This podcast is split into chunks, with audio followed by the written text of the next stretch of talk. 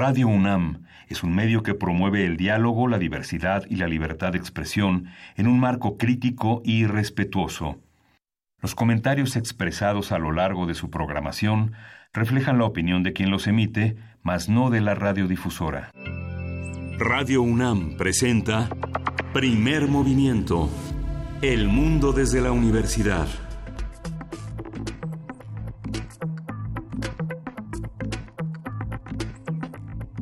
Hola, buenos días. Hoy es miércoles 4 de marzo. Son las 7.05 de la mañana aquí en la Ciudad de México y estamos aquí en la cabina de Radio UNAM en primer movimiento. Berenice Camacho, ¿cómo estás? Buenos días. Muy bien, estoy muy bien. Muy buenos días, Miguel Ángel Quemain. ¿Cómo estás tú? Pues bien, este, eh, eh, explorando todas estas encuestas que ha habido en torno a la caída de la popularidad de Andrés Manuel López Obrador, que justamente había repasado porque este vértigo de la semana que avanza de una manera vertiginosa a veces eh, no deja puntualizar con más cuidado, repasar los, eh, los encuentros.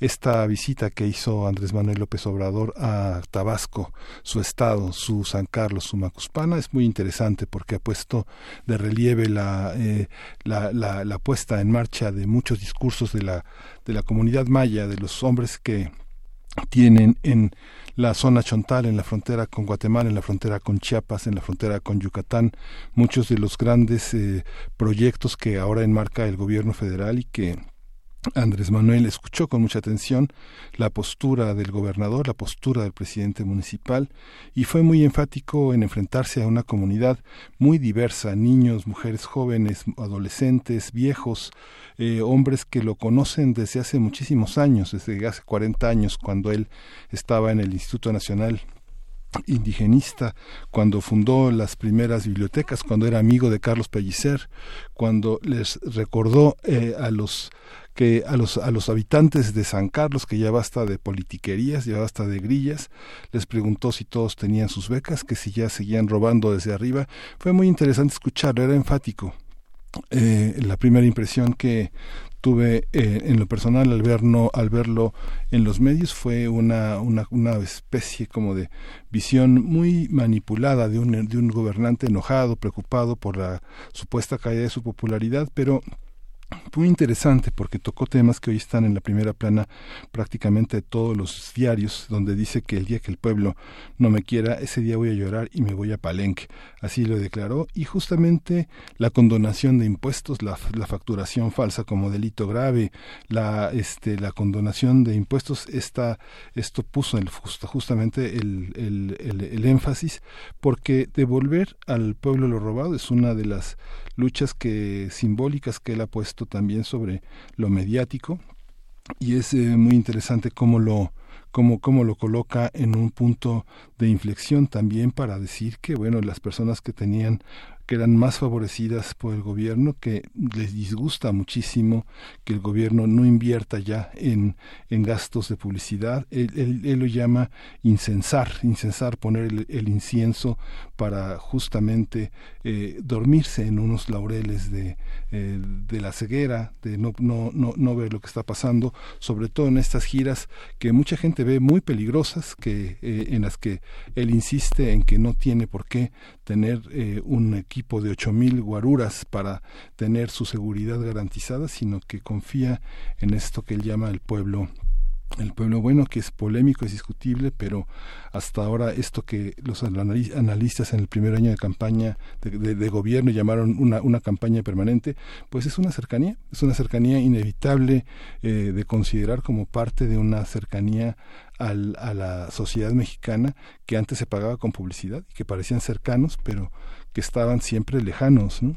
Sí, pareciera que es, eh, sí, por supuesto, una especie de, bueno, una cercanía, una forma de comunicación política que a la que no estamos acostumbrados, que no hemos visto antes, este cara a cara con sus gobernados, con los gobernados, con los ciudadanos de los distintos lugares a los que visita.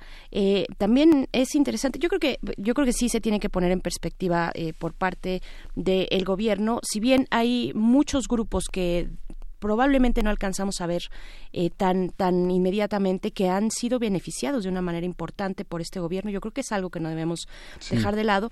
Por otro, también hay algunos eh, más tal vez eh, con, con, demandas más puntuales que habría que poner en perspectiva, me parece, desde el gobierno, cómo se están atendiendo estas, estas demandas que hemos visto, pues en cuestiones de salud, en cuestiones del campo. También dábamos ayer la noticia, pues, de esta renuncia de eh, este Javier May Rodríguez, el secretario de Planeación, Evaluación y Desarrollo Regional, que está a cargo de Sembrando Vida, ¿no?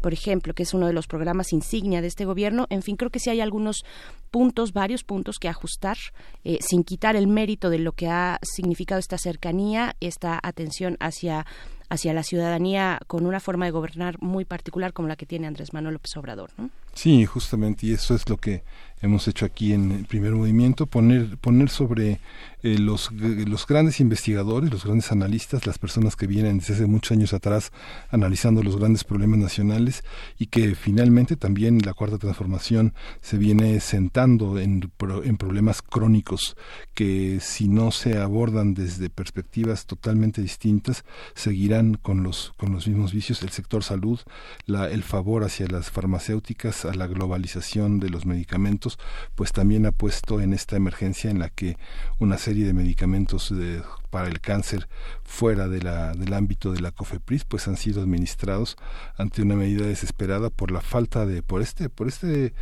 por esta, no boicot, pero sí una, una manera de medir fuerzas, de jugar a las vencidas con el gobierno federal y finalmente el poder de la, del, del prestigio está en juego con una enfermedad que pues cobra tantas vidas en México anualmente y que la industria farmacéutica pone en disposición tan, tan caro eh, al, al, al, público si no fuera por el servicio público mexicano de salud, ¿no?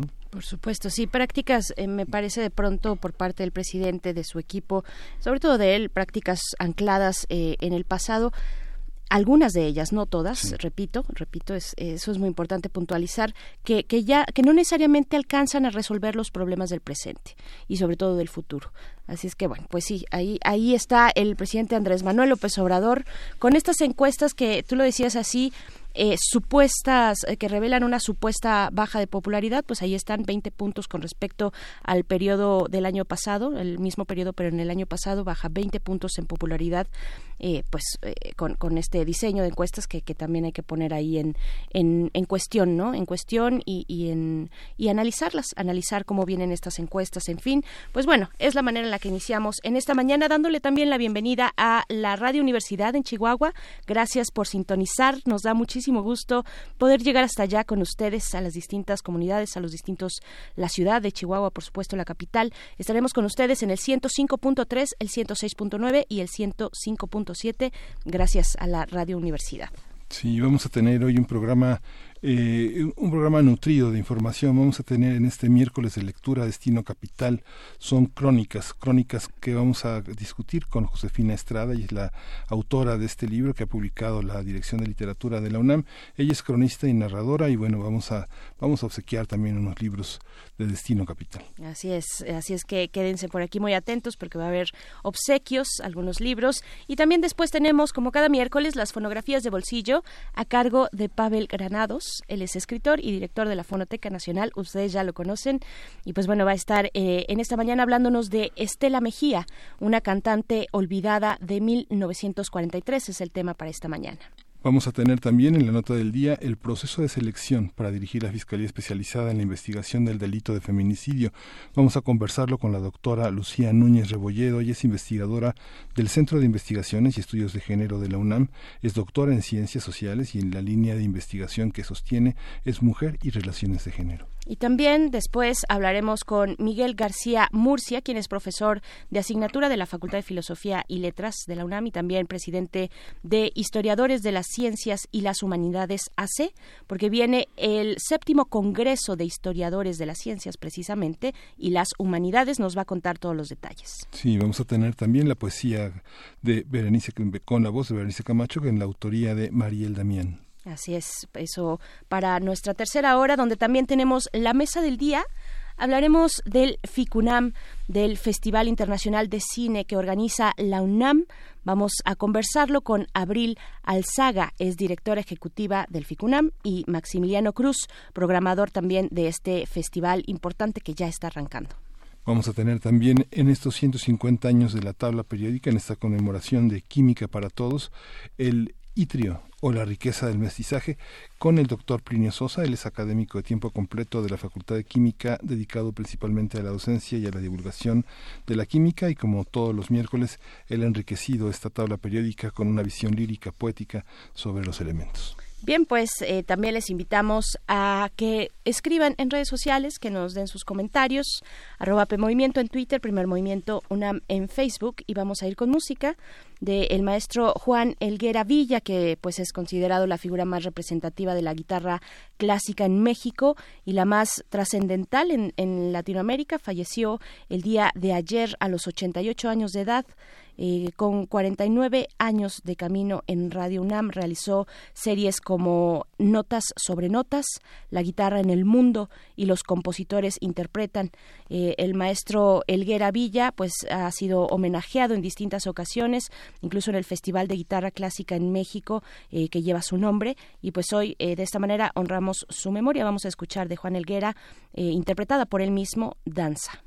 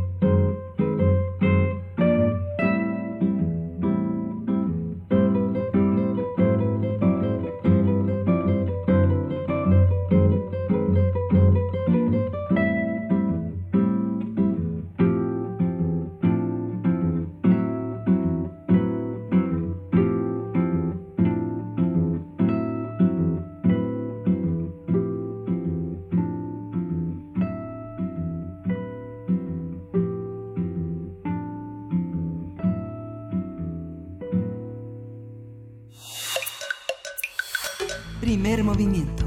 Hacemos comunidad. Miércoles de lectura. Destino Capital es un libro que reúne crónicas de la Ciudad de México escritas por Josefina Estrada durante los años 80 y 90 del siglo pasado. La autora, nacida en esta gran urbe en 1954, ofrece el pulso de una ciudad que permite al lector conocer una mirada sobre la capital del país. Las crónicas contienen un relato, un, retrato también de un sitio dramático en el que conviven diversas formas de organización y resistencia social en una etapa de construcción de la vida democrática de México. De acuerdo con la definición que ofrece también la escritora Sara Sepchovich, la crónica es un género literario que retrata la realidad con la agilidad del relato bien escrito y se propone dar fe de lo que sucede, pero también entenderlo. Se trata del género de más calidad, originalidad e innovación en la, literatura mexicana y también es el más frecuentado, el que más se lee y el que más autoridad tiene en nuestra cultura. A partir de este libro que reúne algunas crónicas en torno a la Ciudad de México de Josefina Estrada, hablaremos de este género literario y su función para documentar la historia de esta gran urbe, eh, particularmente de las décadas de los 80 y 90. Y para ello nos acompaña su autora, Josefina Estrada, cronista y narradora. Bienvenida, Josefina. Muy buenos días. ¿Cómo estás? Hola, ¿qué tal? Buenos días. Gracias. Hola Josefina, pues ya muchos libros, muchos años y toda una maestría en el relato que también se cruza con con la visión de la crónica. Ignacio Trejo Fuentes, amigo tuyo, un otro gran cronista, hace ese, ese retrato de cómo se transita a través de la crónica. ¿Cómo, qué, qué, qué ofrece este, este libro con tantas crónicas, muchas de ellas también minúsculas sobre la Ciudad de México? Cuéntanos cómo está hecho, cómo lo reuniste y qué tanto tiene que ver la crónica con el cuento.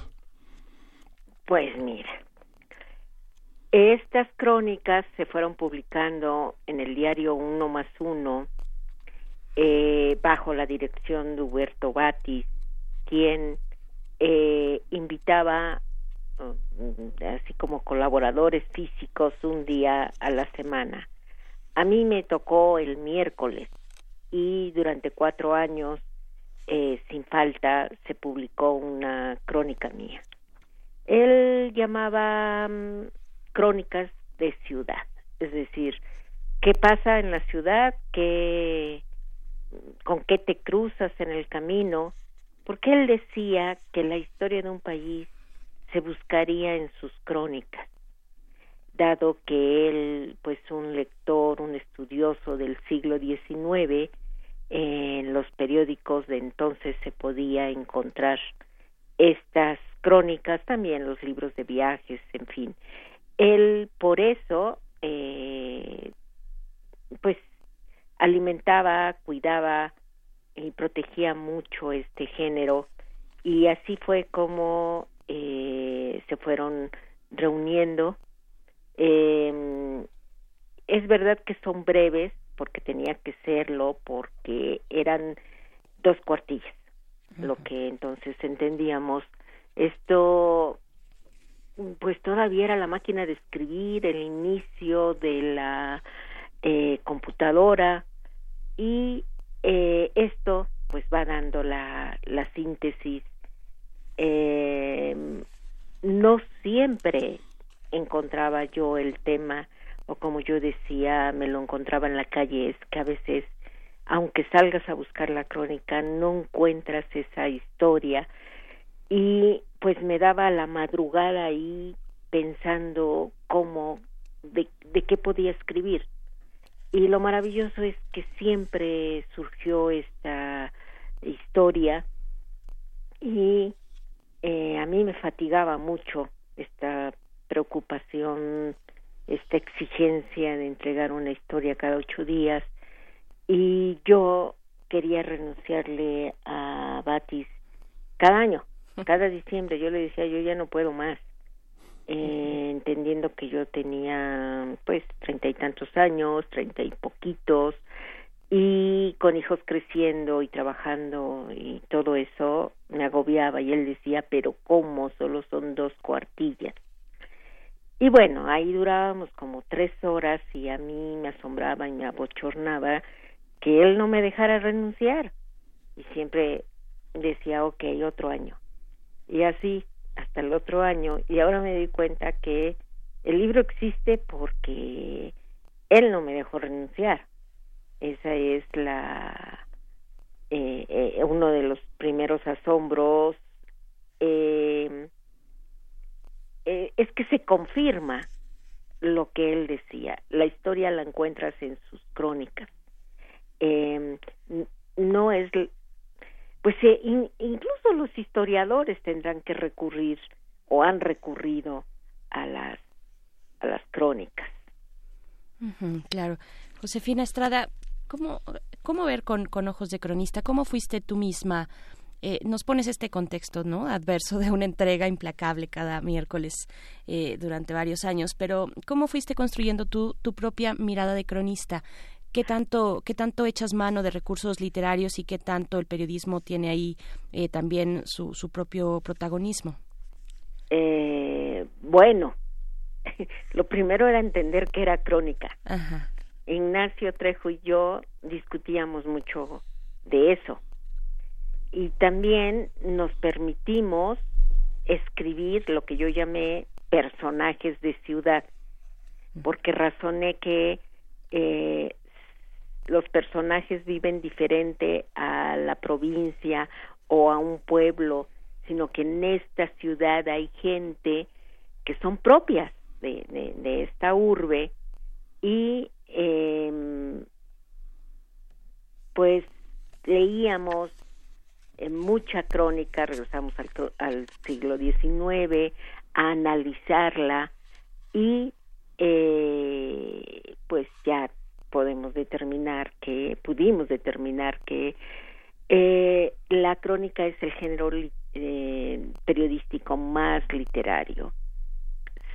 Y yo, de manera personal, eh, ejecuté la teoría del cuento en la crónica. Y la teoría del cuento de Juan Bosch, quien, por ejemplo, nos dice, eh, la primera línea debe ser como un tigre saltando sobre su sobre el lector, ¿no? Es decir, lo atrapa. Sí.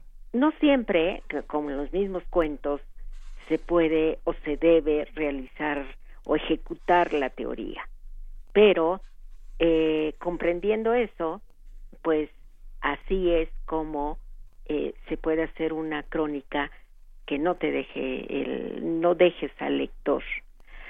Era mm, bonito conmovedor que en las mañanas si yo cruzaba un restaurante pues había varios leyéndole uno más uno y leyendo mi crónica no eh, y que mucha gente me, me conoció eh, pues de nombre o Editorial Planeta que publicó el primer tomo de las crónicas que se llamó Para morir iguales eh, pues lo publicó rápidamente digo sin sin más y se vendió también muy pronto. Es eh, pues estamos en este libro viendo el nacimiento del PRD, las marchas de protesta, eh, alguna mm, manifestación con Maquío. Es que yo trabajaba en la Torre Latinoamericana, en la Dirección de Literatura de Limba, en el tercer piso. Entonces, muchas veces con asomarme a la ventana veía pasar la marcha y pues me bajaba me bajaba y, lo seguía, o si veía un plantón en Bellas Artes, eh, pero también las eh, personas que pedían limosna, eh, también me platicaban historias, o las sirvientas también, eh, pues mucha gente pues me, me llamaba y por eso muchas de las crónicas están entre Santa María la Ribera y el centro histórico, que era mi trayectoria eh, para ir al trabajo.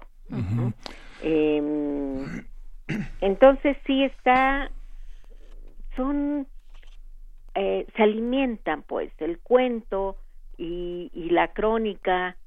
En todo caso, pues primero aprendí a hacer un cuento y luego las crónicas eh, pero también era mi trabajo de corrección de estilo en la dirección de literatura, donde leí muchos libros del 19, porque cuando llegó Margot Glantz eh, sacó una serie que se llamó La Matraca, que era recuperación del siglo XIX. Entonces, ahí también observaba eh, de qué se escribía. Y bueno, pude constatar que la pobreza, eh, los indígenas en la Ciudad de México y todo esto, no habían cambiado. Era la misma situación, eran mm, pues los mismos paisajes, ¿no? Casi podemos decir, los edificios todavía existen. Era, mm, pues en muchas cosas eh, siguen. Eh, también me daba mucha angustia que yo decía, yo cronista de la ciudad, es que eso es imposible, ni siquiera puedo ser lo de la colonia. E, eso sí me causaba a veces como angustia de, eh, no es cierto, nunca vas a poder abarcar a, una ciudad, eh, pero bueno, pues ya tranquila, tranquilizándome, dices, no, no, no, pero eh, con una sola historia sí se capta un pues un momento, ¿no? Un, pues como siempre, salir a la calle eh, o ir a una manifestación y eh, transcribir, captar cuáles son los gritos, cuáles son las consignas, pues sí nos va diciendo eh, qué país es este, qué ciudad. Sí, y luego también esta, esta visión que, bueno, es importante fecharlo porque de, de 1987 a 1991 ocurrieron como muchas cosas. Empezaron como los vagoneros de una manera muy subrepticia, pero también la, la parte que señalas de la venta, de la, del reparto de condones en el metro en un México en el que todavía eran posible detener y, y, enjuiciar a unos jóvenes que justamente en esa zona de la Alameda proliferaron muchísimos bares gays y justo frente al Centro Cultural José Martí te hacían la prueba de este del VIH con la prueba todavía de la ELISA para poder seguir circulando eróticamente por todo ese espacio que estaba lleno de cosas, ¿no? Y, y en el metro, en el metro Hidalgo, ahí podías verlos eh, conquistándose, seduciéndose y los detienen porque están repartiendo los condones, ¿no? eh, por faltas a la moral. Entonces, encontrar estas eh, estas historias, pues en muchas de ellas sí está la, la ironía, está uh, el humor involuntario. Sí. Eh, bueno, los veo y yo digo, es que Batis desde la primera crónica, desde el primer trabajo que, que entregué, eh, bueno, el primero que entregué rebasaron las dos cuartillas y era que yo fui al Teatro de la Ciudad de México a una lectura de poetas, eh, donde como no se pudo hacer en Michoacán el encuentro internacional, lo trasladaron a la Ciudad de México y yo fui y hago la crónica de lo que escuché y de lo que vi y como pues desenfadada pues escribí todo lo que escuché, lo que decía Octavio Paz, el arrobo, la entrega eh, desmedida que el público tuvo con eh, Jaime Sabines. Sí. Y lo asombroso era que estaba ahí Octavio Paz. Y fueron muchos minutos de aplauso para Sabines. Entonces eso decía Huberto. Y ahí estaba Paz. ¿Dónde estaba Paz? Le digo, pues sentado en las butacas. Y, eh, y también, pues lo que se decía, ya sabes cómo somos los escritores, eh, pues irónicos, eh, siempre muy rápidos en, en, en los comentarios mordaces y todo eso. Y yo lo escribí con absoluta inocencia. Y tan es así que creyeron que era Sandro quien había escrito eso, ¿no? Sí, Sandro, hay que decir que Sandro, Sandro Cohen, el, el, poeta Sandro Cohen, ensayista sí. que, que es además tu pareja desde hace, híjole, desde hace décadas. Sí, ya tiene 40 años, cumplimos ese sí. Entonces creían que, que Sandro me había dado esas, esos comentarios y se fueron, esa nota se fue a cultura y la titulé Jaime Sabines supo o lo de Amado Nervo o sintió lo mismo que Amado Nervo, es decir, el amor, la entrega eh, que tiene un público a un poeta, creo que creo que nada más Amado Nervo y, y Sabines. Uh -huh. Entonces, eso hizo que en muchas reuniones, en muchos cócteles, eh, el, los, los amigos escritores me veían venir y decían, shh, shh, shh, ahí viene Josefina, no se dice nada, no se habla de nada. Porque, pues sí, podía ser una crónica de lo que estaban diciendo, ¿no? Claro. Pero, insisto, era, pues sí, con, con la inocencia y pues decían que con la frescura, que eran un lenguaje fresco.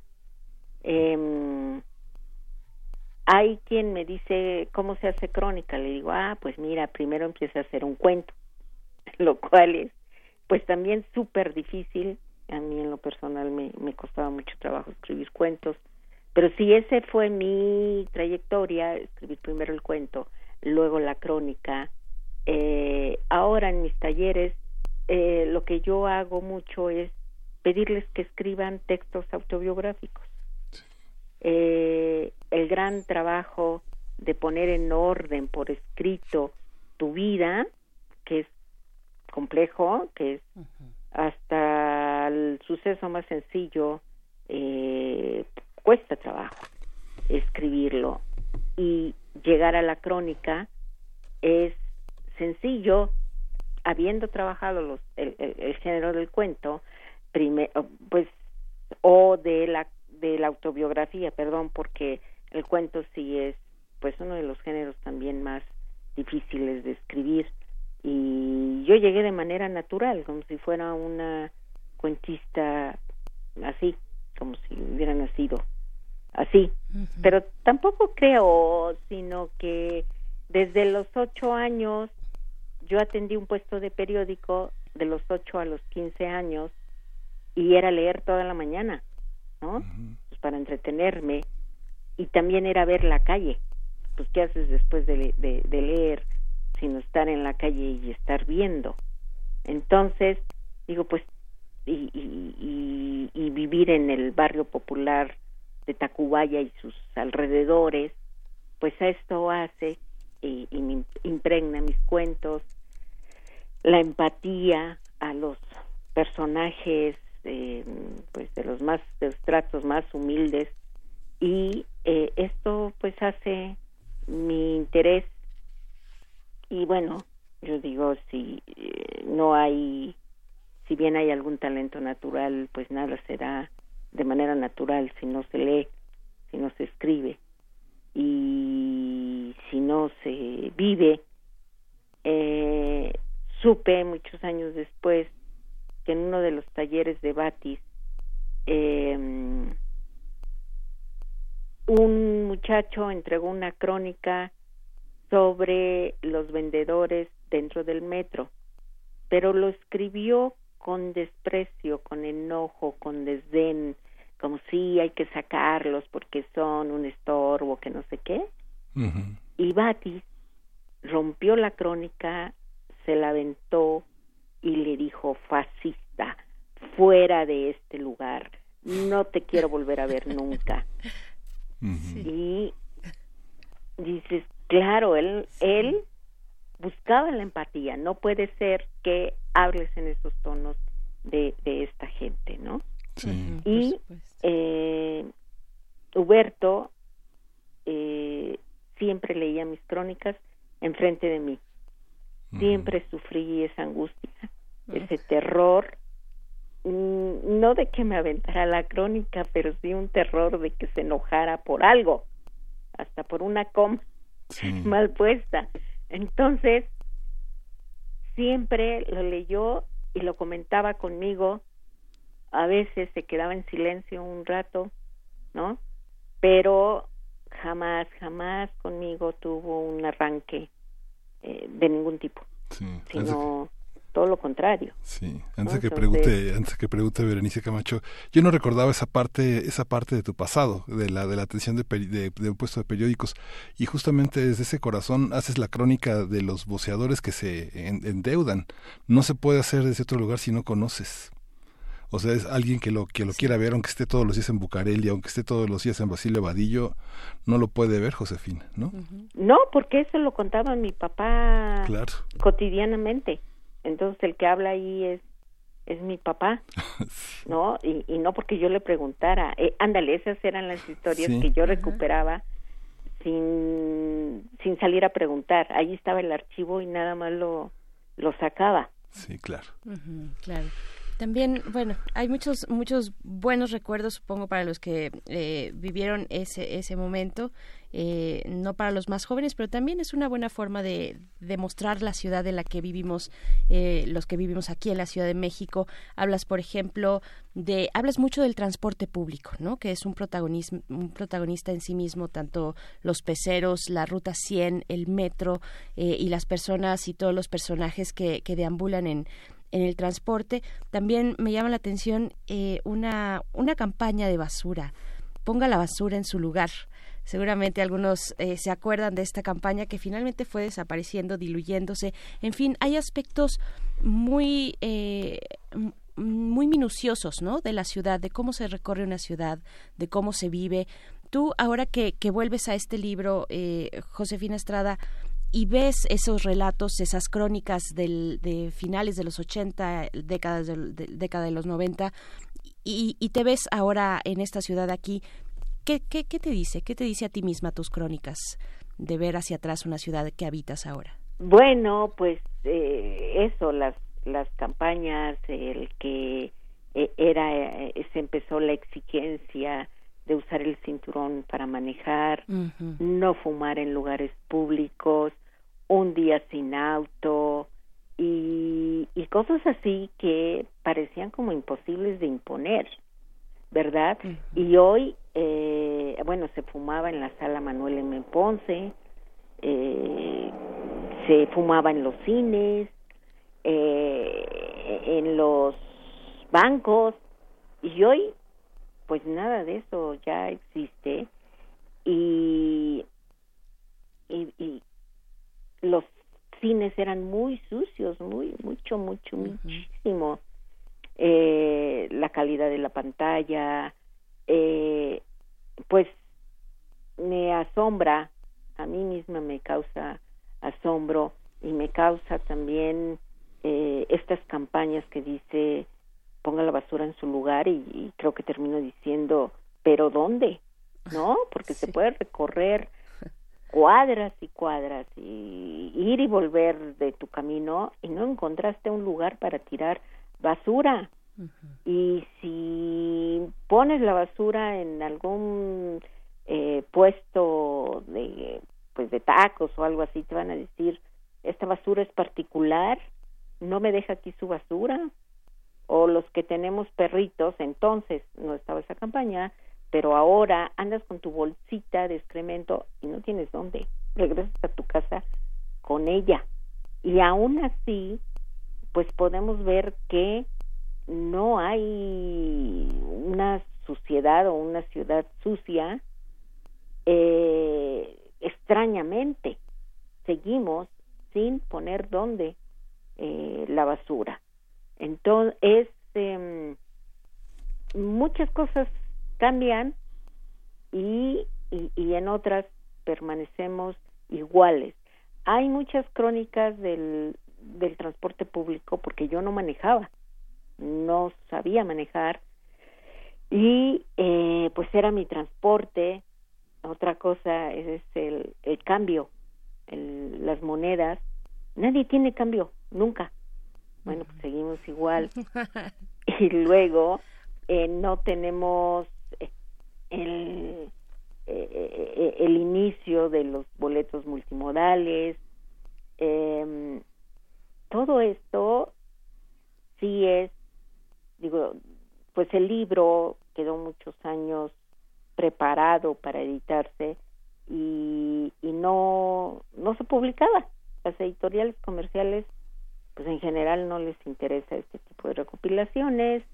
Eh, tardó muchos años, así ya formado y, todo pero cuando la UNAM me dice adelante, pues yo me pongo a leerlo otra vez y eh, sí me causa asombro, insisto, la confirmación de que en la crónica está la historia, la pequeña historia que se va haciendo y esto es inagotable, inagotable.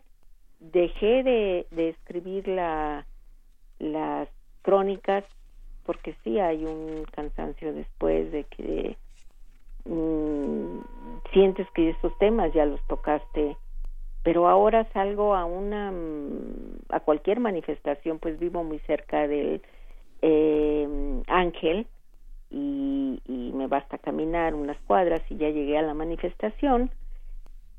Y me asombra ahora que todas las manifestaciones están para ser fotografiadas entre ellos para ser fotografiados por todos como un espectáculo visual eh, ya no tan político, ¿no?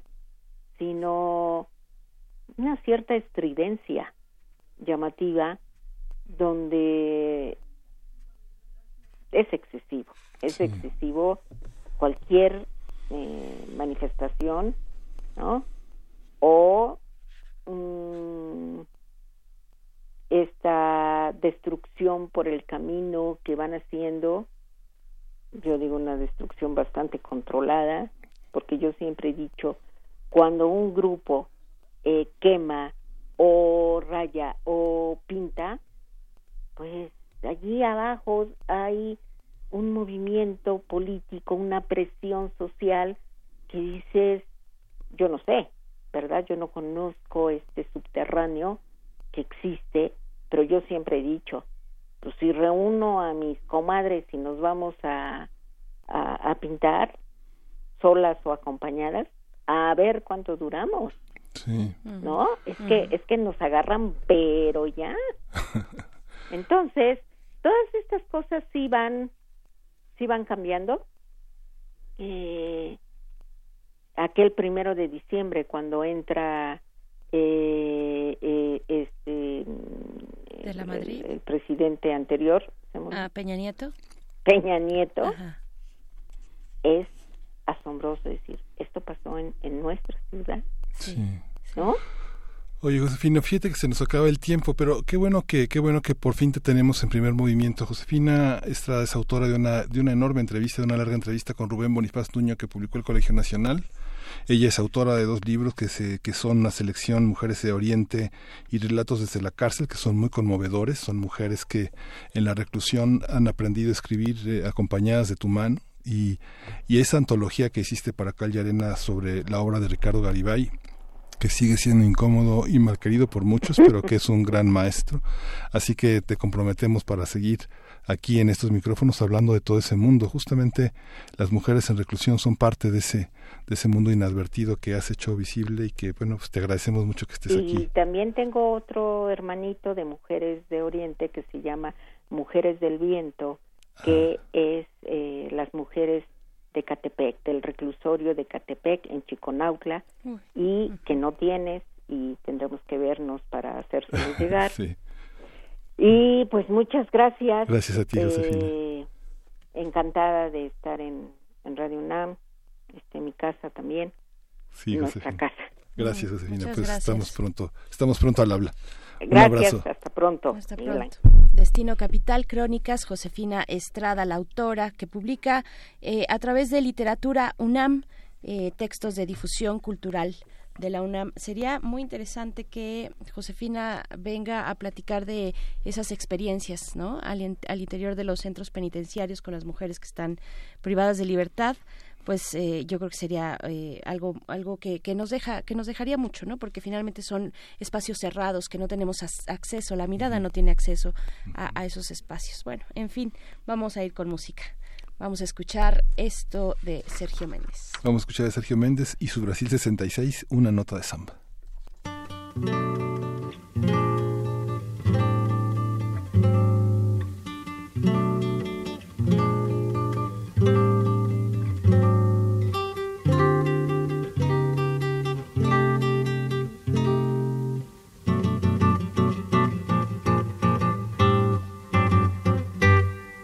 This is just a little samba built upon a single note. Other notes are bound to follow, but the root is still that note. Now, this new one is the consequence of the one we've just been through. As I'm bound to be the unavoidable consequence of you. There's so many people who can talk and talk and talk and don't say nothing, only. I've I bought a scale and at the end I've come to nothing, or nearly nothing. And I come back to my first note as I must come back to you.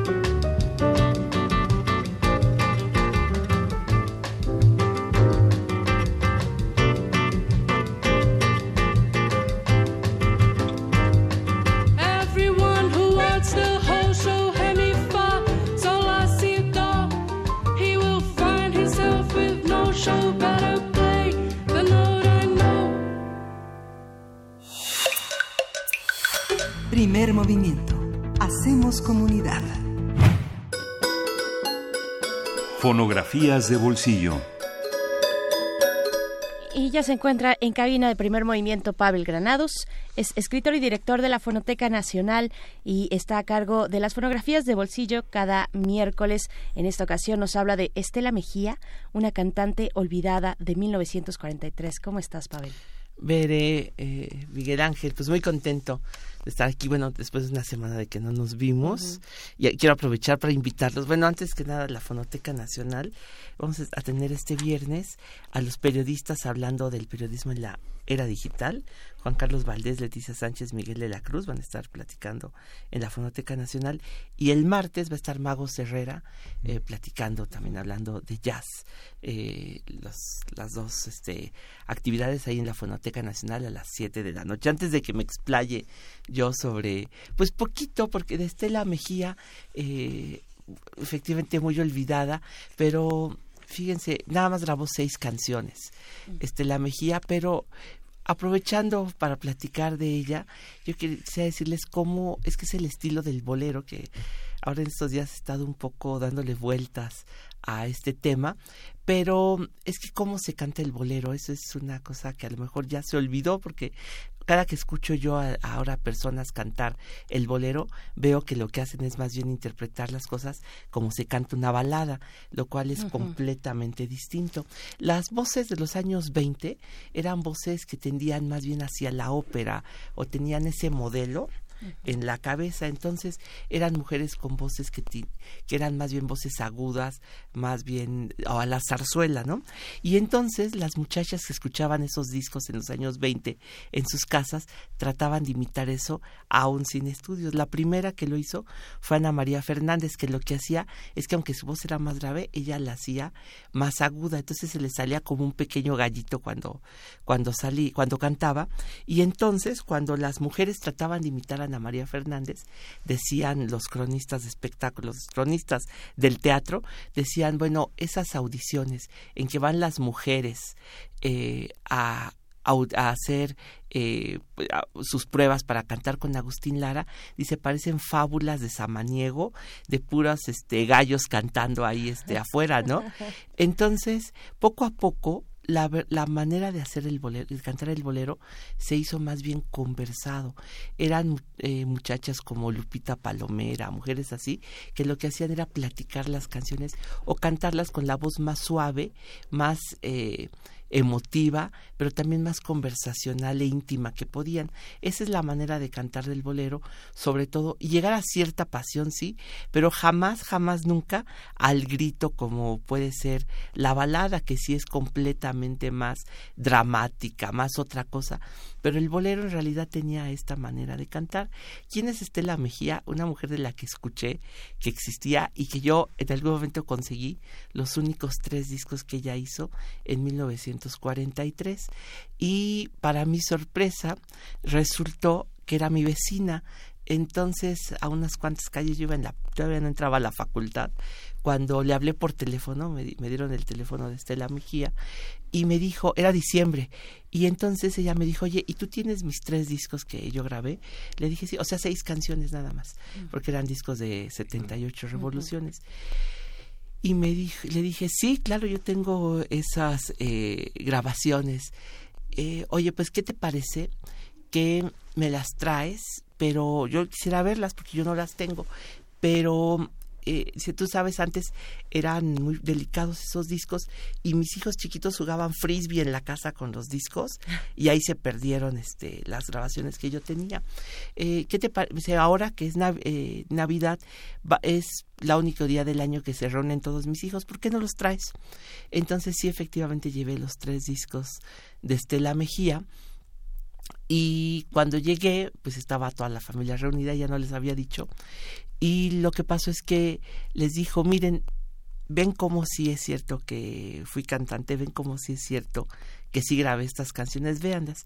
Y ya, pues, este, yo le, llevé una copia, me acuerdo, de, de, esos discos, todavía en cassette, y pues escuchamos ahí las grabaciones de Estela Mejía que yo creo que sus hijos no habían escuchado porque Estela Mejía era una cantante poblana muy bonita hay una foto en internet ahí es de verdad muy bonita. No te llevaste tu Eh, Polaroid no llevé mi Polaroid ¿No? ni nada no no tomé fotos de nada y y bueno, estuvimos ahí platicando, me contó bajo su álbum de fotos, estuvimos platicando, solamente cantó dos o tres años antes de casarse, porque el otro destino de las cantantes de bolero era que cuando se casaban, pues no, no seguían cantando, muy pocas veces, ¿no? La verdad es que muchísimas cantantes de las que hay un disco o dos por ahí en los años 40, pues posiblemente era que se habían casado y habían dejado la vida artística, que fue lo que le pasó a Estela Mejía. ¿Qué grabó ella?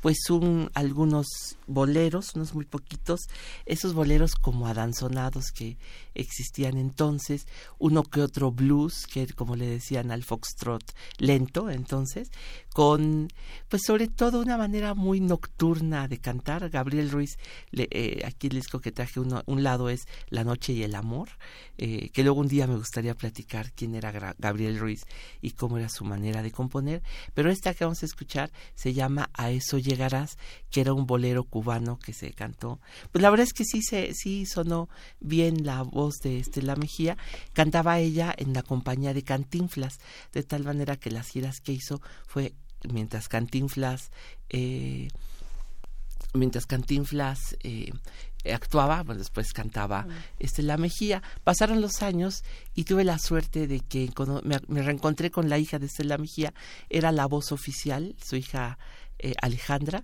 eh, la voz oficial de Radio Red, que cuando existía Radio Red era la voz oficial, la hija de esta cantante, pues que yo me imagino que murió pues a finales de los años 90, más o menos, este la Mejía. Así que, pues, ¿qué les parece que escuchamos esta grabación de 1943? Vamos a escuchar y volvemos.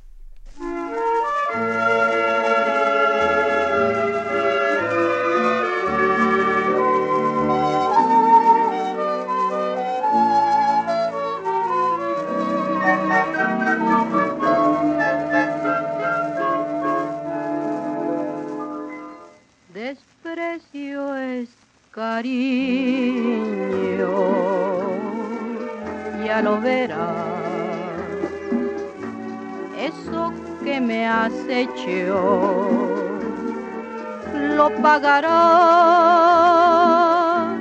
Confiada te espero, sabiendo mi triunfo y aunque no lo creas, tú me buscarás. A eso llegarás, ya lo verás, ya lo verás. Has de buscarme por todas partes, desesperado. A eso llegarás, ya lo verás, ya lo verás. Y aunque tú creas que es imposible, serás mi amado. A eso llegarás, ya lo verás, ya lo verás. Que de rodillas habrás de pedirme por Dios que te quiera.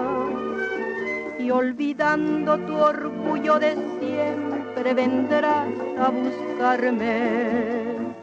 A eso llegarás, ya lo verás, ya lo verás.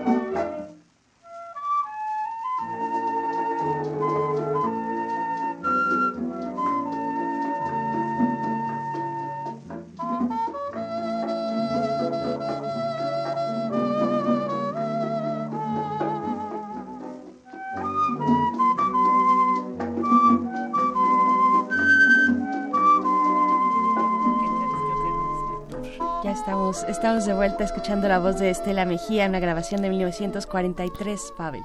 Pues esto, a ver qué les parece. Yo creo, la verdad es que es un estilo realmente muy bonito, muy distinto a lo que uno podría pensar que es un bolero, creo yo, ¿no? Porque es, son voces las de los años 30, las de los años 40, sobre todo voces muy sugerentes. Y como la radio era un aparato de compañía, un aparato realmente muy íntimo, que entraba a la intimidad de las casas, pues esto era lo que lo más cercano a una conversación así muy íntima, ¿no? Por supuesto.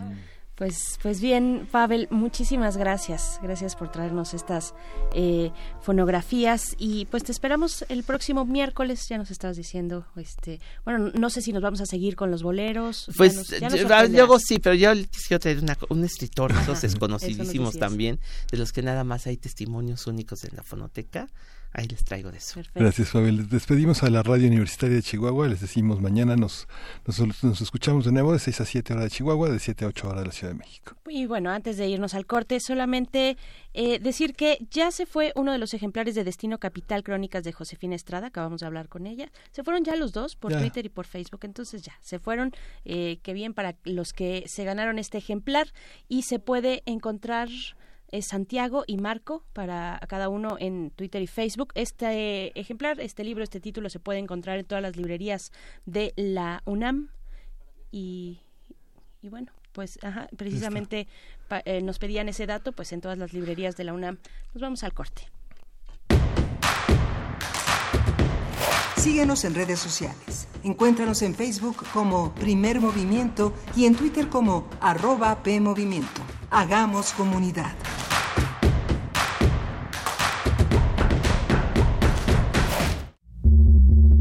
Las audiencias también son parte del medio.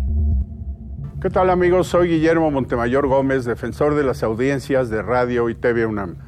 Los invito a que me escriban y ejerzan los derechos que la ley y la normatividad interna de las estaciones les otorgan. Observaciones, quejas, sugerencias, peticiones, señalamientos o reclamaciones sobre los contenidos y la programación que transmiten tanto radio como TV UNAM. En las páginas web de ambas estaciones encontrarás la pestaña que dice Defensoría. Ábrela y en la pestaña de comentarios y sugerencias encontrarás el formulario para comunicarte con el defensor. Además de información precisa sobre la Defensoría, informes, documentos normativos, tanto externos como internos, y algo que es muy importante, que es el código de ética. Te invito a que me escribas al correo defensordeaudiencia.unam.mx. Recuerda que como audiencia eres parte fundamental de Radio y TV UNAM.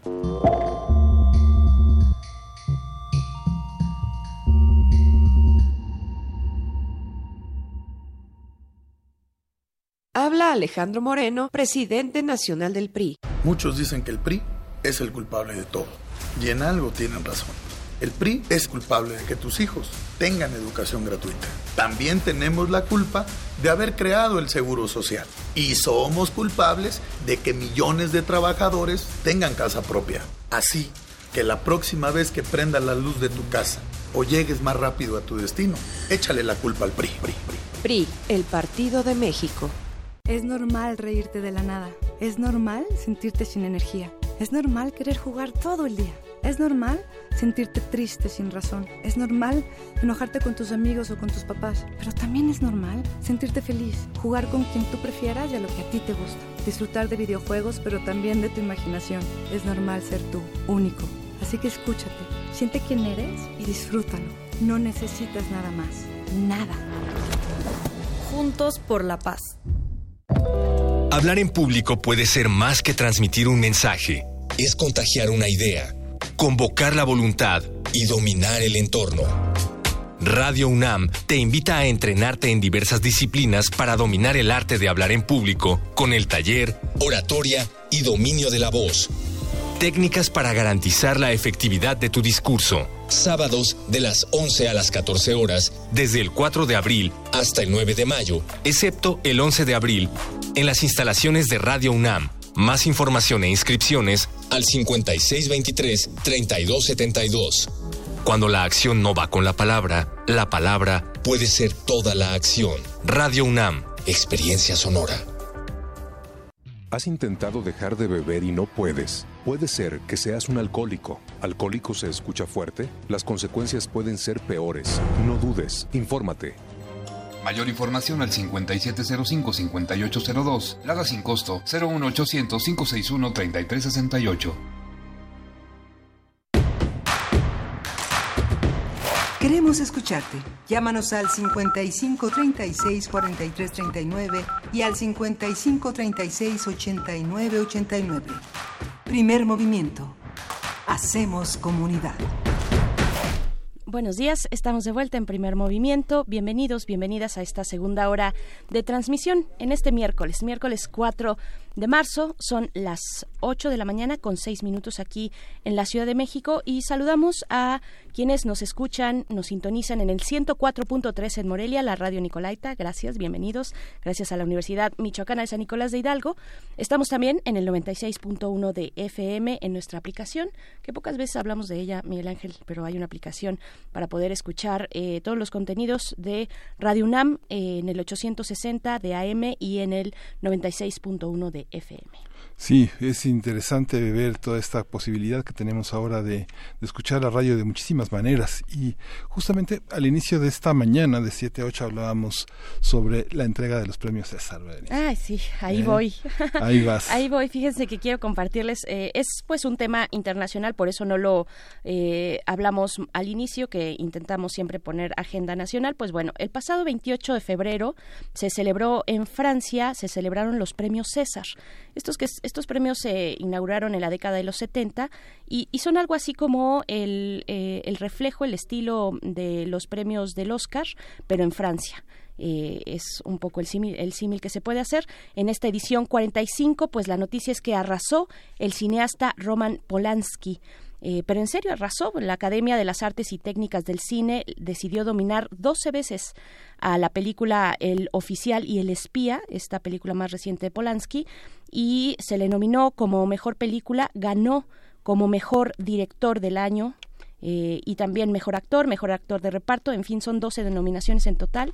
Y, pues bien, dentro de este contexto, ustedes recuerdan, por supuesto, el juicio que Roman Polanski tiene todavía pendiente en los Estados Unidos por delito de estupro. Es un caso muy famoso eh, eh, por el cual pues Polanski no pone un pie en, en ese país. Y pues bueno, varias personas, como era de esperarse, salieron indignadas por este espaldarazo muy amplio, un reconocimiento muy amplio que da la Academia Francesa Polanski y entre toda esa indignación resaltó un artículo publicado en el diario Liberación escrito por Virgin, Virgin Despentes. Ustedes, no sé si, si la identifiquen, es una escritora muy famosa, francesa, muy popular, que goza de gran aceptación, sobre todo entre las nuevas generaciones, particularmente de mujeres y de mujeres feministas. Virgin Despentes. Eh, pueden leer, por ejemplo, su novela en dos tomos, Vernon Subtext, o también una, un libro de ensayo que se llama Teoría King Kong. Bueno, esta mujer, esta escritora, eh, pues hace un artículo interesante ahí en Liberación porque pone varias cosas en su sitio, me parece, eh, para señalar las prácticas, pues prácticas de dominación eh, que, que, que, se dan tanto en la academia, en la Academia eh, de Artes y, y, Técnicas Cinematográficas en Francia, como fuera de ella, en todos los espacios, espacios públicos, privados también, donde dice ella, los hombres poderosos se encubren los unos a los otros en todo tipo de temas, puntualmente para el caso de Polanski sobre el acoso y la violencia sexual y ella hace una pues un relato amplio es una disertación amplia que publica en este diario pero le pregunta a, los pues a los poderosos si sería igual de divertido pertenecer al clan de los poderosos si tuvieran que tomar en cuenta el consentimiento de los oprimidos es una de las preguntas que lanza, entre muchas otras, Virgin Pen. Ustedes, pues bueno, la pueden. Eh, eh, hay una versión en español que se puede, la podemos compartir en nuestras redes sociales. Yo la voy a compartir en la propia. Y, y, pues dice que es insultante y grotesco que para la academia sea Roman Polanski el mejor director del 2020, del año 2020. En cambio, hemos visto que les cansa, les cansa la voz de los oprimidos que asumen narrar su calvario es uno de los pues de los ángulos que pone una crítica importante que está dando vuelo allá en, en Francia y que convoca también pues a la crítica que se ha dado se ha dado a partir de la violencia de género, ¿no? Este de nuevo Roman Polanski ya lo veíamos venir, ¿no? Ya veíamos venir esta situación, lo platicábamos el año pasado de hecho aquí en Primer Movimiento. El oficial y el espía es la película más reciente de Polanski, se le nomina como mejor director por esta película eh, en el año 2020. ¿no? Sí, es una es una película que, que pues que ha simbrado a la crítica contemporánea europea porque justamente trata el, el, el, el asunto Dreyfus que es eh, uno de los territorios fundamentales para pensar eh, la libertad de expresión eh, a, la luz del pasado en un horizonte moderno pero el texto de Virginie Despentes es verdaderamente importante y sobre todo en los contextos en los que tenemos a un Plácido Domingo arrepentido una vez que el juicio en su contra este triunfa y él tiene que pedir perdón y decir que los valores de hoy son muy distintos a como eran en el pasado. Hay una parte en la que las personas tendrían que hacerse responsables de lo que pasó. Uh -huh. Entonces esta acusación de Virgin Depends es esta, este alegato a la memoria, a quien ha vivido irresponsablemente haciendo abuso del poder y que hoy se y que hoy se toma en cuenta. Los innumerables testimonios de mujeres incómodas que fueron escandalizantes bajo la bajo el hashtag del #MeToo que agredieron a, a, muchas personas que están en una posición de poder muy importante, pues eh, suscitan una reflexión que hay que tomar en cuenta, porque muchos de ellos eh, tomaron esas eh, medidas de abuso en justamente en una posición de poder de aprovechar la situación en la que estaban para abusar. Desde agosto de 2019 se presentaron estas eh, denuncias que, que, que Plácido Domingo minimizó, se burló de ellas y que justamente ponen en escena toda una serie de este de situaciones que, que normalizan, que naturalizan una visión en la que finalmente para no perder un trabajo, para no tener, para no estar fuera de una carrera profesional, asumen de una manera esclavizante humillante las eh, las pretensiones sexuales o, o, de, o de capricho de muchos de muchos hombres no entonces yo creo que esta esta acusación este es, es muy importante porque sí pone en escena a, un, a uno de los grandes cineastas eh, es innegable que Polanski lo es sí. pero también es uno de los abusadores en los que el pasado tiene que tener una responsabilidad y es importante señalarlo yo quería aprovechar para señalar también esta película de Brigitte Despentes Viólame, que es un resultado de un, también un texto, no recuerdo el nombre de la protagonista, se suicida, como ha pasado, como ha pasado con las grandes, eh, con las grandes eh, protagonistas de la industria de la pornografía en Estados Unidos, valdría la pena retomar esta idea de que muchas de ellas eh, han, han, frente al, enorme acoso, a pesar de que son aparentemente las estrellas porno, se han suicidado. Las grandes estrellas desde los años 80 han tomado este camino porque no han encontrado salida a muchas de las presiones sociales y de esclavitud a las que una industria como la de la pornografía en Estados Unidos las ha sometido. Es interesante hacer este este repaso. ¿Qué pasa con los sujetos? Quiero traer nada más ahora sí que ahora, sí que compartiendo este texto que está en las obras completas de Sigmund Freud, que muchas feministas lo ven como un hombre este de orientaciones a veces misóginas, pero este texto que está en el volumen 9 donde viene el delirio y los sueños de la gradiva de Jensen, hay un texto que vale la pena que compartamos y que leamos, que se llama este La moral sexual, cultural y la nerviosidad moderna. Es un texto que escribió en 1908. Vale la pena leerlo porque es un texto donde pone el acento en cómo, cómo la mujer es el sujeto de abuso de una sociedad que le exige mucho y le arrebata mucho.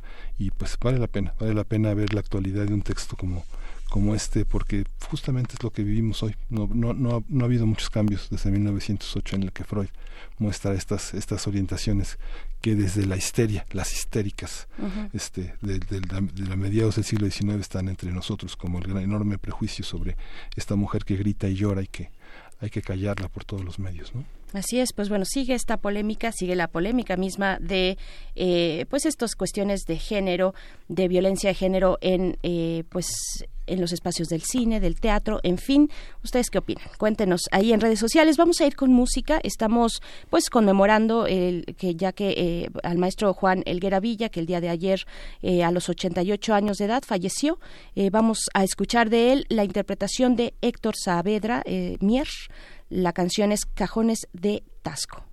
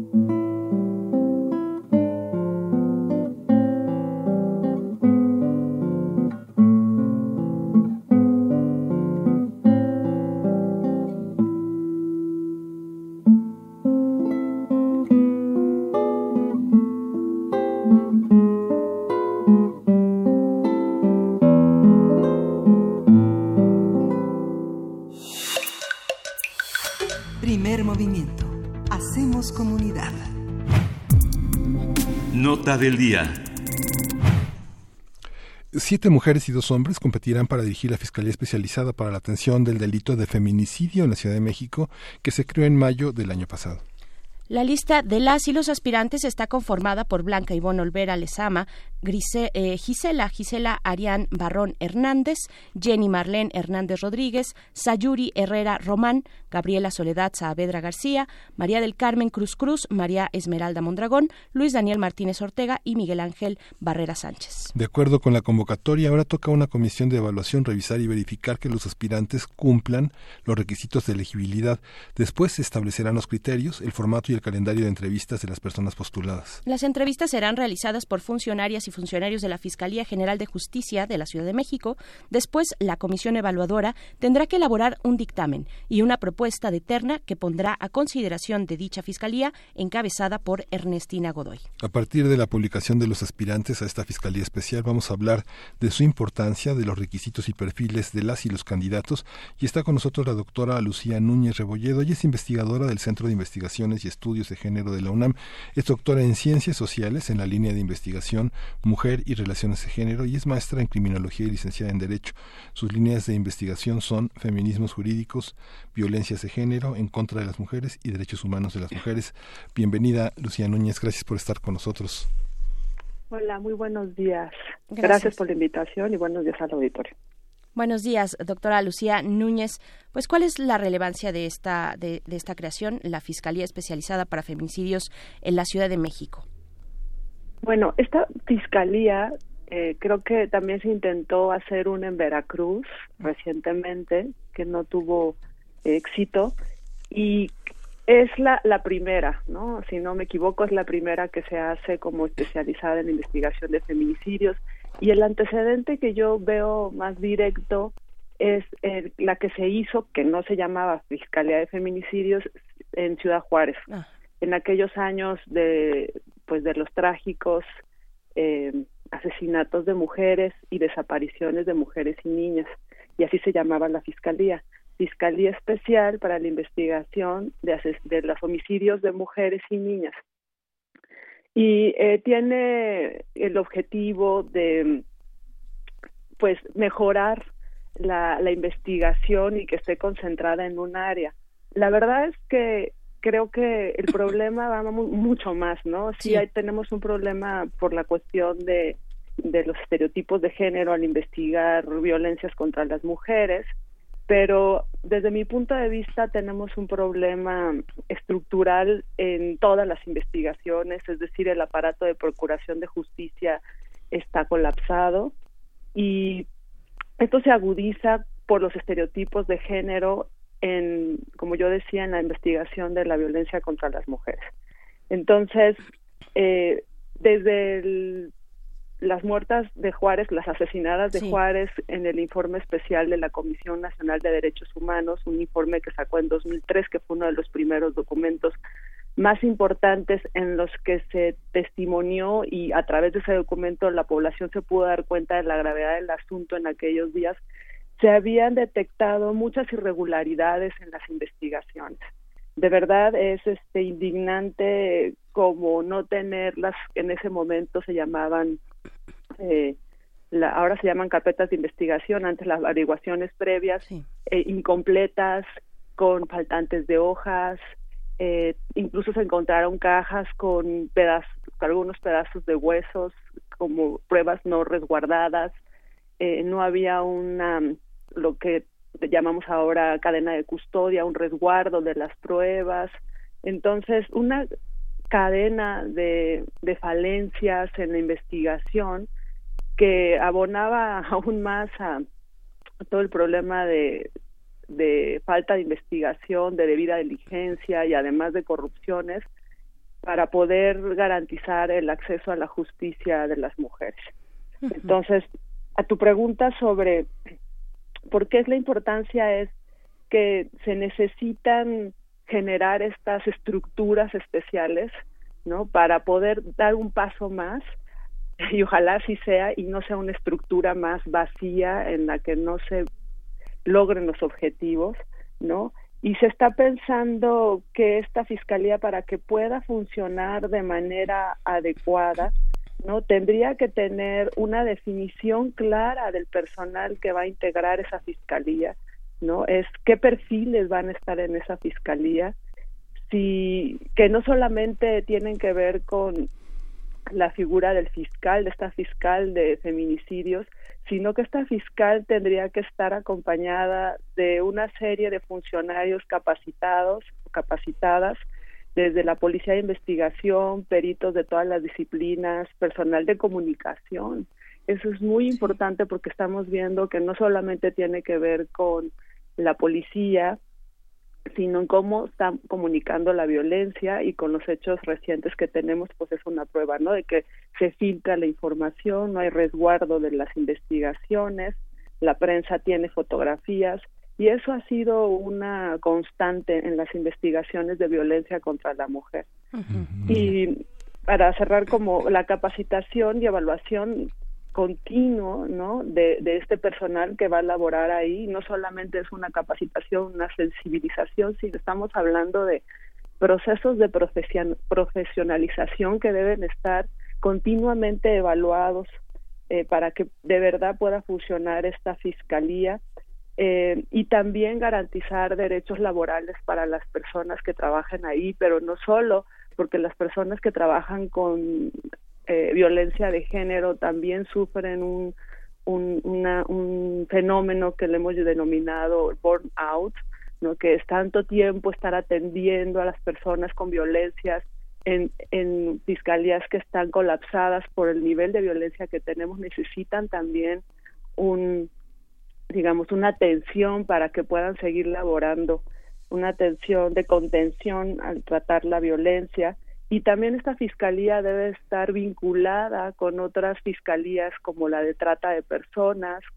como eh, la de desaparición y no trabajar de manera aislada porque la violencia contra las mujeres, ya lo hemos dicho muchas veces, es un continuum, o sea, puede empezar con una desaparición y terminar en un feminicidio, puede empezar con una agresión, una desaparición y terminar con un feminicidio, entonces hay que vincular las investigaciones.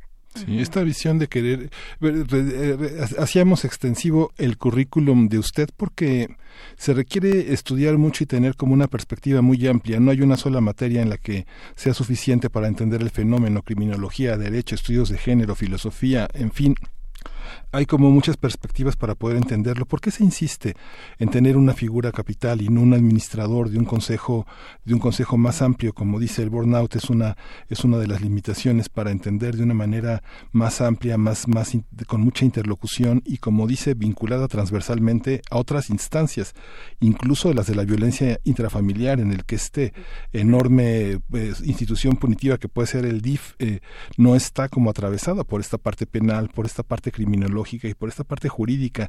¿Cómo, ¿Cómo entenderlo? ¿Está bien planteada una fiscalía así, con un titular, o es necesario pensar de otra manera? ¿Tienen que ser hombres y mujeres o mujeres? ¿Cómo entender los perfiles? Sí, bueno, yo creo que la titular solamente es quien encabeza, o sea, no puede trabajar de manera aislada.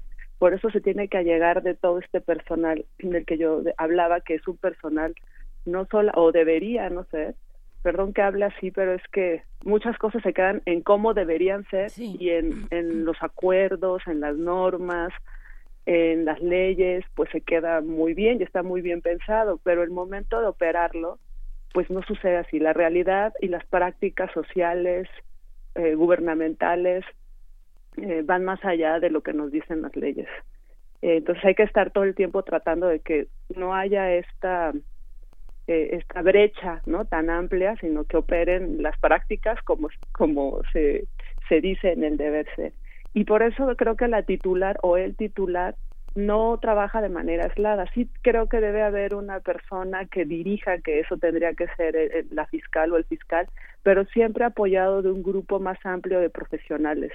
Hablaba yo de que no puede trabajar de manera sola, ¿no? un fiscal solo no hace nada, necesita de una serie de expertas y de expertos como los peritos, yo decía, de todas las disciplinas.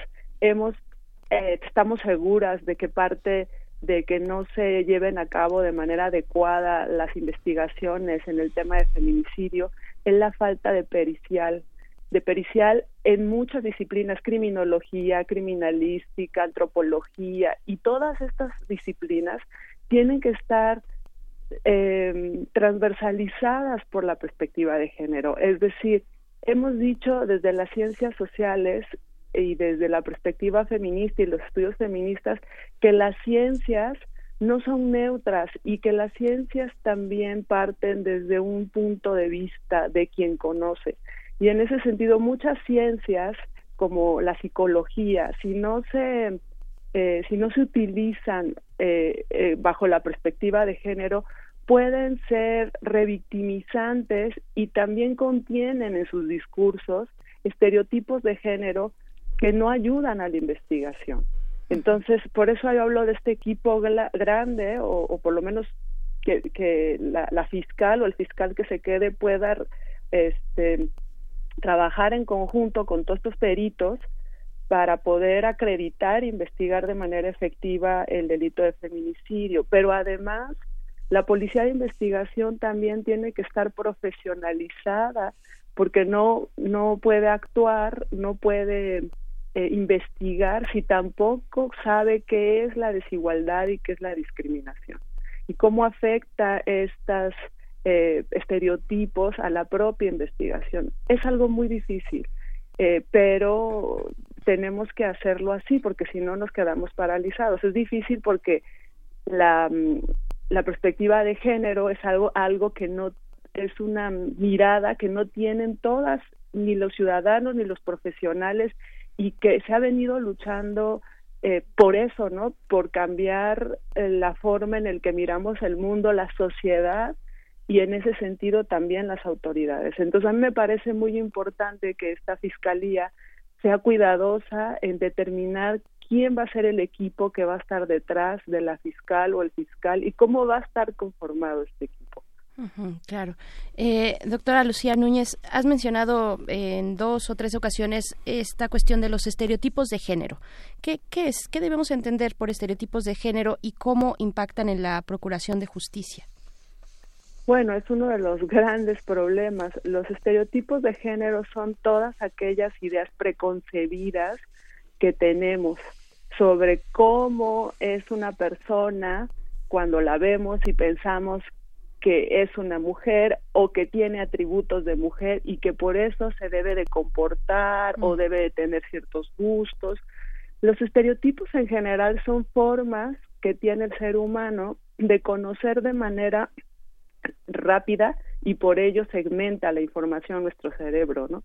Es decir, ya tenemos una persona que vemos que se viste de cierta manera e inmediatamente nuestra percepción nos dice seguramente esta persona es un ejecutivo, es un funcionario, depende cómo está vestido, cómo se conduce, qué tipo de vocabulario tiene. Es decir, los estereotipos no son algo malo, eh, son una forma de conocer, como yo decía, y el cerebro los utiliza. El problema es cuando eso se traduce en desigualdad de derechos. Entonces los funcionarios al momento de investigar, de investigar tienen que estar muy cuidadosos de que sus prejuicios de estereotipos de género no eh, influyan en la disminución de derechos de las personas a las que están atendiendo. Es muy claro el ejemplo en el que, que una mujer, una buena víctima, una persona que no se expone, eh, pues no, eh, no, no se merece o no se merecería ser atacada, ¿no? Y ahí hay un prejuicio y un estereotipo de género, o cuando no es una buena esposa, se está esperando que la mujer se comporte de acuerdo a lo que pensamos que es ser una buena esposa. claro, y lo, lo pregunto, es una pregunta tal vez muy sencilla, muy, muy básica, pero creo que los feminismos eh, llevan ya un camino recorrido muy largo, muy amplio y muy eh, interesantes, también complejas, pero que el resto de la sociedad no nos estamos eh, necesariamente enterando de lo que está ocurriendo en el debate al interior de los feminismos, ¿no? Creo que creo que es importante ir ir un poco compartiendo esos esos conceptos que tal vez para el feminismo ya están muy claros. también preguntarte, pues, ¿qué, cómo se diseña, cómo diseñar un un perfil de una persona que encabezaría una fiscalía especializada como esta en investigación del delito de feminicidio. Hemos visto que para eh, otros casos de designaciones perdón, por ejemplo, para la Corte, para la Suprema Corte de Justicia, las y los ministros, pues hay un perfil y se ha trabajado mucho al respecto. Para otro tipo de puestos públicos hay perfiles idóneos y, y, lo mismo, ¿no? Este, se tiene una discusión al respecto, se llama a especialistas y se definen algunos perfiles, en el mejor de los casos se aplican. Eh, ¿Qué decir para este caso, para el de la Fiscalía Especializada de Investigación en Delito de Feminicidio? ¿Cuáles serían esos elementos idóneos para el perfil? Mi postura, no solamente para la fiscal del delito de feminicidio, la investigación, sino para la Procuración de Justicia, ahora que ya es Fiscalía, mi postura ha sido que se debe democratizar. Es decir, hay otros países en los que la fiscal ¿no? de justicia, en este caso de la Ciudad de México, se somete a votación bajo un perfil. En México, en la Ciudad de México, ahora que es, autónoma, así se supone que es jurídicamente, esperemos que así sea en los hechos, este, eh, de, yo, yo decía, yo estoy a favor de la democratización de la Procuración de Justicia. Y esto va de la mano con que también la ciudadanía debe participar en la elección de la persona que está queriendo encabezar este, la fiscalía. Eso no es así en México. Entonces, tú con eso te respondo. En el ámbito de la titular de la fiscalía para la investigación, yo creo que debe de participar la academia y la sociedad civil.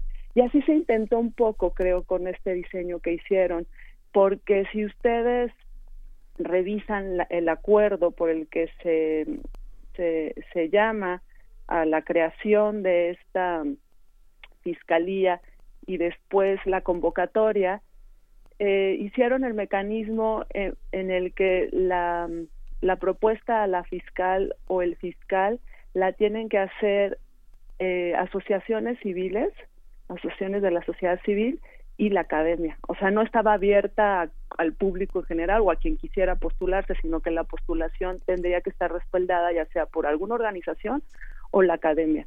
Este, además de esa legitimidad para elegir un perfil que encabece una fiscalía tan importante para nuestro país ahora y para la Ciudad de México por el grave problema que tenemos de violencia contra las mujeres y de feminicidio, también tiene que tener ciertos requisitos como una demostrada eh, trayectoria en la atención a víctimas.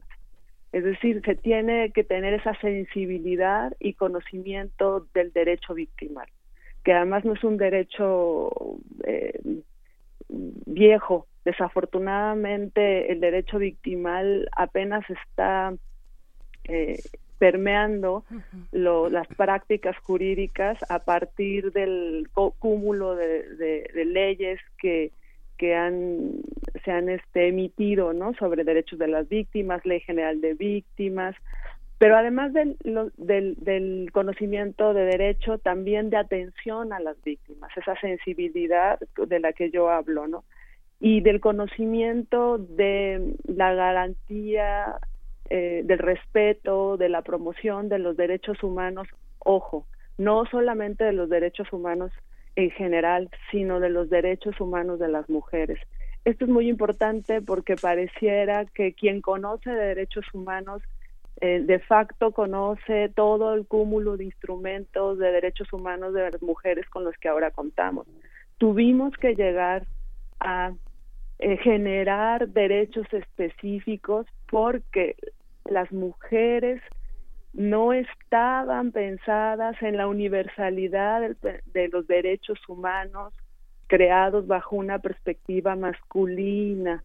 Entonces, sí es necesario que tenga conocimientos especiales en derechos humanos de las mujeres. Y en ese sentido, eh, tener muy claro lo que es la discriminación y la discriminación, la historia de discriminaciones que han tenido las mujeres en la sociedad, no solamente en México, sino toda esta lucha que hemos dado a nivel internacional, porque el problema de la discriminación no es privativa de México este, y de la desigualdad, ¿no? Entonces eso es importante y que tengan conciencia de que eso ahora está prohibido y que es una discriminación y en ese sentido se transforma en violencia contra las mujeres. Sí, esta, esta, esta cuestión, doctora, que establece un perfil ¿Qué tiene que ver un perfil como este con la concepción de un servicio profesional de carrera? Aquí de lo que está hablando es eh, de una experiencia vital muy amplia, prácticamente de, una, de un compromiso vocacional que se va estableciendo con toda una estructura de la personalidad de la persona que, que está al servicio de, de, las víctimas y que justamente también tiene que ver con un estudio, porque encontramos personas con un gran promedio de calificación académica, con cero empatía o con activistas que se van volviendo verdaderos verdugos ¿no? y, y, personas déspotas y desatentas y que terminan en el, en, el comercio del dolor. Eh, lo vemos en muchos países latinoamericanos, en los grandes congresos que aparecen estas personas. ¿Cómo establecer un sistema de carrera que no, que no burocratice la atención, que establezca un criterio de amplitud de la personalidad? ¿Eso lo tenemos en, en México? No, en este caso, en, la Fiscalía y en la Procuraduría, no, no lo veo así. Y en esta Fiscalía eh, de, Investigación de Feminicidios, pues no, no lo hay. También hay que tener en cuenta que todo esto que hablamos de la perspectiva de género, tenemos muy poco personal. O sea, también nos estamos enfrentando. Hablamos de que necesitamos abogadas que conozcan, eh, tengan conocimientos de derechos humanos de las mujeres, ya de, ya no de feminismo si quieren, pero sí de estudios de género. Y tenemos muy pocas. En realidad son muy pocas. Este, tenemos muy pocas especialistas en materia pericial, por ejemplo, en ya hablaba yo de criminología que se necesita para investigar, de psicología. Y sí hay peritos en psicología, hay peritos en criminología, pero no tienen enfoque de derechos humanos ni de perspectiva de género. Entonces sí, sí estamos frente a una necesidad en donde las universidades tienen un papel muy importante porque el problema viene desde ahí también, viene desde la enseñanza. Si tomamos un curso de criminología, una maestría de criminología, pero esa criminología te la enseñan con sesgos, pues vamos a tener un profesional con sesgos que verá trabajar a la Procuraduría o a la Fiscalía con esos sesgos y entonces va este, a dificultar el acceso a la justicia.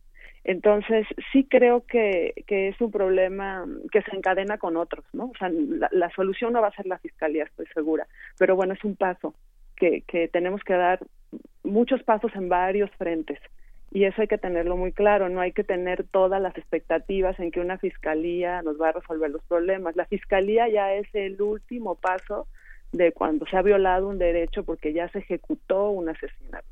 Entonces, bueno, estamos ahí tratando de enderezar. No, no existe este servicio de carrera porque, como digo, es difícil porque para tener un servicio de carrera con personas tan especializadas, pues tendríamos que tener bastantes o este muchos profesionales que cumplan con estos requisitos. Y el problema que yo veo es que no tenemos muchos. Sí hay no digo que no hay pero no no es que abunden.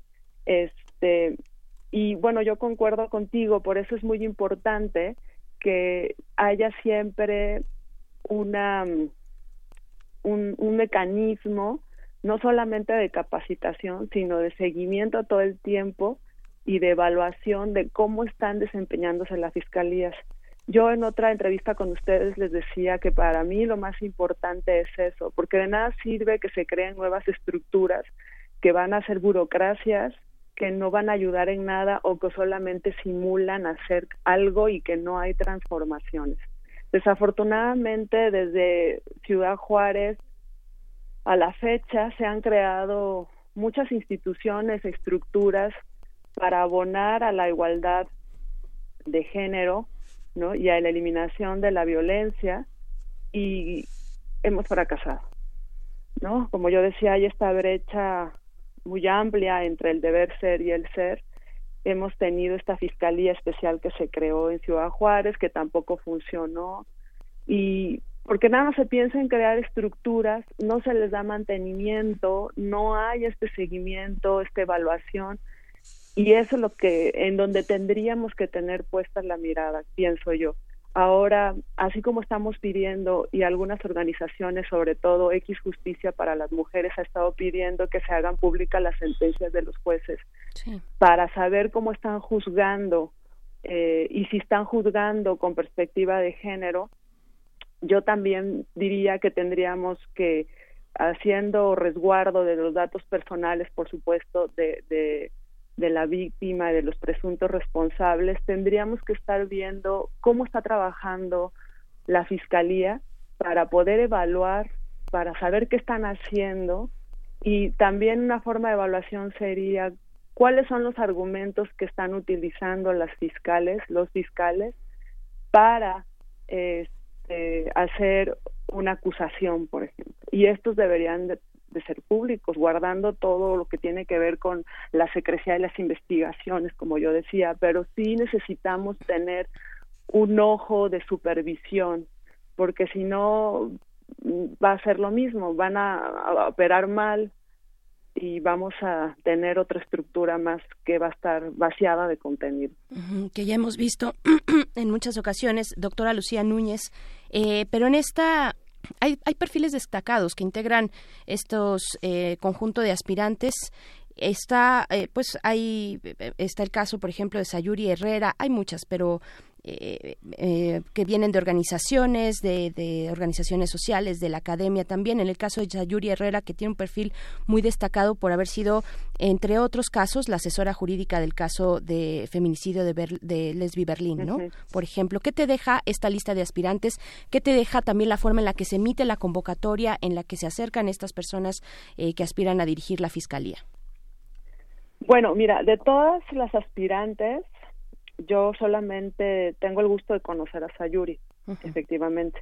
Yo no dudo, no, no conozco la trayectoria de las demás compañeras, no, no me he dado la tarea de revisarlos, pero eh, conociendo el trabajo de la abogada Sayuri, en el caso de Leslie Berlín, eh, me parece una abogada que cuenta con un perfil importante, pero no solo eso, porque como ustedes decían, pueden tener un currículum amplio, ¿no? Con eh, notas altas, pero no tener sensibilidad y no tener esa perspectiva victimal eh, de derechos humanos y de y sensibilidad de, de digamos, del, de la perspectiva de género, ¿no? Y yo creo que Sayuri es una abogada sensible que ha acompañado a la familia de Lesbi de manera incondicional y, e incluso de manera personal.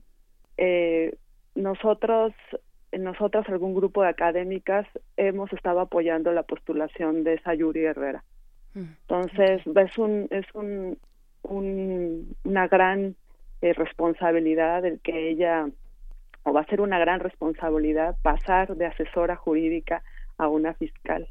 Y esperemos que si ella es la, la seleccionada, pues haga un buen papel y presente un plan de acción, como todos, un plan de trabajo, como todas y todos los aspirantes tienen que hacer, acorde a toda su experiencia y sensibilidad. Bien, claro, pues sí, destaca mucho este perfil de Sayuri Herrera que ha puesto pues el dedo eh, donde, donde tiene que ir en, en, el texto y también en la defensa. Eh, te, agradecemos mucho. Bueno, también hay que decir que está es, es, Blanca Olvera del Centro Nacional de Investigaciones Flores y Editor, Gisela Barrón de la Casa eh, Gaviota, Un vuelo sin violencia, María del Carmen Cruz de Consolidación Internacional de Abogados, María Esmeralda Mondragón de eh, Tequitihuactica y, Pampa Méxica, así se llama esta organización. Soledad Gabriela Saavedra de Red Mesa de Mujeres Ciudad Juárez. En fin, hay varios, varios perfiles interesantes también por parte de instituciones académicas. Eh, Jenny Hernández, Luis Daniel Martínez y Miguel Ángel Barrera. En fin, estos son los perfiles y los eh, lugares a los que pertenecen la academia, los despachos privados, pero también las organizaciones civiles. Pues te agradecemos mucho esta lectura, esta conversación. Sí, sí, adelante. Algo final es muy importante más allá de, de, personas, que que sí importan, no importan las personas y sus acciones, que, las, que la ciudadanía tengamos conocimiento de los planes de trabajo que están presentando las aspirantes y los aspirantes. Eso es muy importante, que estos planes de trabajo se hagan públicos para que nosotros sepamos cómo estas personas están pensando la fiscalía y su función en esa fiscalía. Bien, pues sí, este, hay que compartir esos, esos planes de trabajo. Doctora Lucía Núñez Rebolledo, investigadora del Centro de Investigaciones y Estudios de Género en la UNAM, te agradecemos mucho una vez más esta conversación y ojalá podamos tenerla más adelante, una vez más. Muchas gracias, buenos días. Hasta pronto. Pues bueno, vamos a irnos con música. Esto es de Margarita Siempre Viva, Los Días Apacibles es la canción y volvemos, seguimos aquí en primer movimiento, son las 8 de la mañana con 47 minutos. Música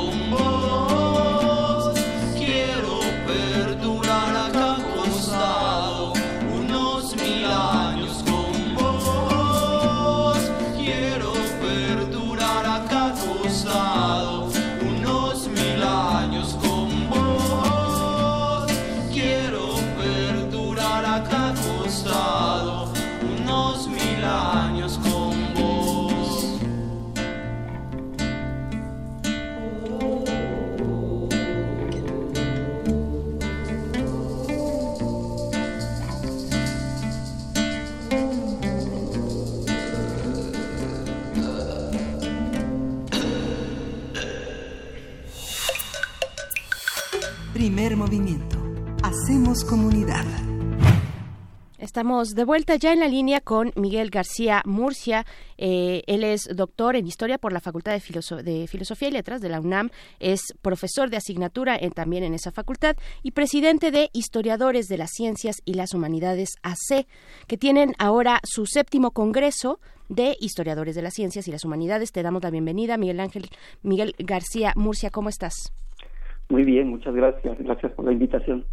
Pues eh, gracias a ti por, por compartirla. Cuéntanos, eh, ¿de qué se trata? ¿En qué consiste? ¿Cuándo arranca este Congreso de Historiadores de las Ciencias? Sí, desde 2007 empezamos a tener una serie de, congresos cada dos años. Es una asociación relativamente joven y estos congresos nos sirven para discutir los avances en las investigaciones que los socios están realizando y en general que las personas interesadas en la historia de la ciencia y en la historia de las humanidades están realizando en México e incluso fuera del país. Cada dos años nos hemos reunido y este año pues nos toca reunirnos aquí en la Ciudad de México y creo que es una oportunidad muy muy eh, importante para que pues la gente que vive en la Ciudad de México que es una población muy grande de estudiantes de gente interesada en estos temas pues acuda a estas a estas mesas que se van a estar llevando a cabo a partir del 10 de marzo de este año y hasta el 13 del mismo y que van a tener dos sedes. El día 10 estaremos trabajando en la Casa de la Primera Imprenta, allí va a ser la inauguración, la conferencia de, de, inauguración que va a estar dictada por Patricia Cebes, eh, que es historiadora y fundadora también de nuestra asociación y actualmente alcaldesa de Tlalpan, y por la tarde tendremos una serie de mesas interesantes, entre ellas pues va a estar eh, una mesa dedicada a la prensa científica en la conformación de la esfera pública mexicana, eh, decía, estas, estas mesas se van a llevar a cabo el día 10 en esta, en esta sede y a partir del día 11 estaremos en la Universidad Autónoma Metropolitana, Unidad Iztapalapa. Es muy interesante cómo has fundado este trabajo, Miguel García, porque justamente eh, estás en una posición desventajosa, que significa ser un profesor de asignatura, pero sin embargo la posibilidad de la organización a través de esta de esta este, sociedad que has creado permite reunir a saberes de muchísimas facultades y de muchísimas orientaciones, sin que tengan necesariamente el peso de representar exclusivamente una facultad, sino sus propias investigaciones. ¿Cómo, cómo has reunido a todos este, a este conjunto que ahora también se ve representado en la revista de Historia de las Ciencias y las Humanidades, que, que, que me imagino que es un que es un crisol donde se reúnen muchas de las ponencias que se van a presentar? Sí, bueno, hay que tomar en cuenta que esta asociación es un esfuerzo colectivo. Soy actualmente el presidente de la misma y he estado participando en el Consejo Ejecutivo desde 2010. También participé en la, en la fundación, pero quienes realmente crean esta asociación son un pequeño grupo de, de, colegas de una gran trayectoria, Luz Hernán Azuela, eh, Alberto Saladino, eh, eh, Omar Moncada, o sea, personajes que tenían ya una larga trayectoria y que a partir de este primer esfuerzo se van sumando los esfuerzos de mucha más gente, ¿no? Gente joven, gente que está estudiando y bueno, ahora me toca a mí eh, encauzar de alguna manera los esfuerzos de esta asociación y este y, pues en, eso estamos, ¿no? Tenemos efectivamente un programa editorial, editamos libros a veces eh, con el soy el sello solamente de HPH, otras veces lo hacemos en colaboración con instituciones universitarias. Tenemos una revista efectivamente electrónica de acceso libre y que busca justamente tener constantemente un medio de difusión de los temas que se discuten al interior de la comunidad de historiadores dedicados a la ciencia y a las humanidades.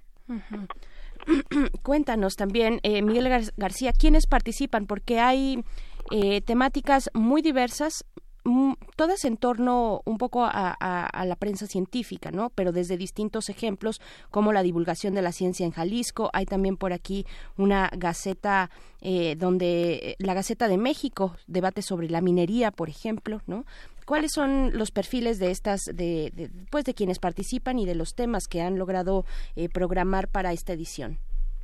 Bien, e, esto que me comenta tiene que ver con un simposio en particular que se llama La prensa científica en la conformación de la esfera pública mexicana, siglo XVIII al XX, y en este eh, simposio coordinado por Daniel Serrano, participan cinco especialistas, Julio Alejandré, María Eugenia Constantino, Eduardo Cruz, David Serrano, Rodrigo, eh, perdón, este, sí, Daniel Serrano y Rodrigo Vega, y cada uno de ellos hace aportaciones para entender cómo es que la prensa especializada en el siglo XIX y principios del siglo XX empezó a ser el medio a través del cual la noción de ciencia permeó en el resto de la sociedad mexicana y en la conformación de este país.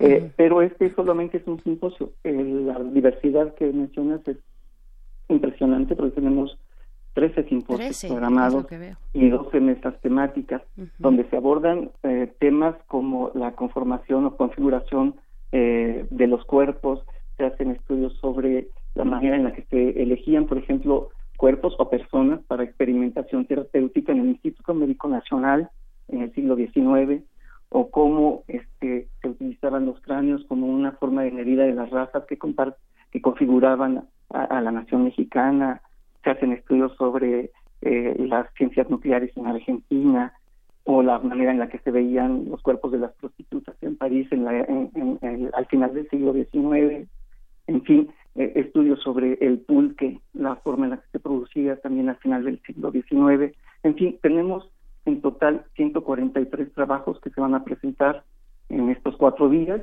y los autores de estos trabajos pues son más de 150 personas que van a estar participando con nosotros, provenientes de distintas instituciones tanto de la Ciudad de México como del resto del país. Eh, viene gente de, de Jalisco, de Michoacán, de Puebla, del Estado de México, del Estado de Hidalgo, y también viene gente fuera del país, viene gente de, Río de Janeiro, tenemos eh, un conferencista eh, de, clausura que viene de la Universidad de los Andes, Mauricio Nieto, eh, en fin, va, va, a estar muy nutrido este congreso y la diversidad temática pues va a ser muy amplia. Así es, es muy diverso. Pues recuérdanos, recuérdanos por favor cuándo inicia y dónde podremos eh, pues acompañarles para, para este para este congreso.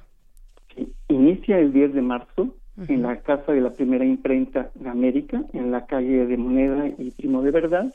Esto va a ser a partir de las 11.30 de la mañana y a partir del día 11 estaremos en la Universidad Autónoma Metropolitana, Unidad Iztapalapa, desde las 9.30 de la mañana y pues el acceso es libre, abierto para todo el mundo, solamente habrá que identificarse en el caso de, del campus de la Universidad Autónoma Metropolitana.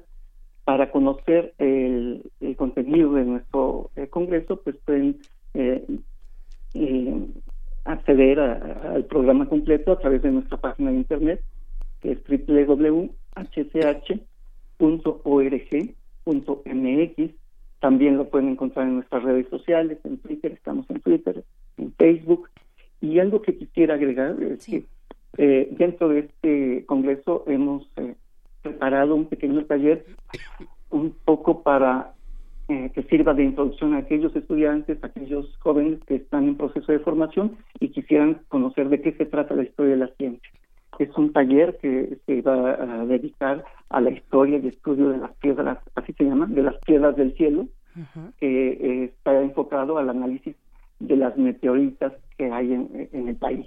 Y está abierto a todos los jóvenes, pueden inscribirse, este, no tiene costo, habrá eh, una constancia al final del mismo, es muy breve, pero están invitados.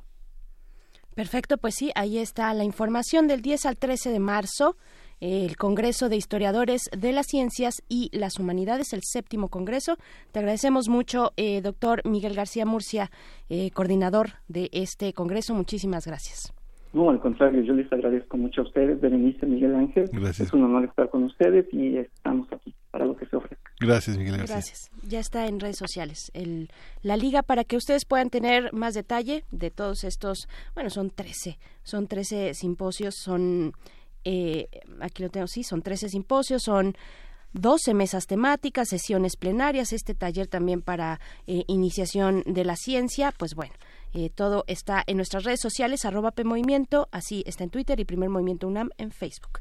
Y nos vamos al corte de la hora. Nos vamos al corte de la hora, le damos, le decimos adiós a la Universidad de Michoacán, a la Radio Nicolaita, nos escuchamos mañana de 8 a 9.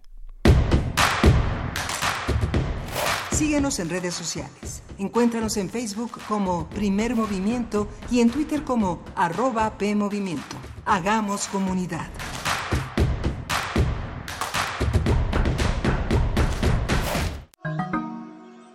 Una jaula abierta como pérgola en un jardín.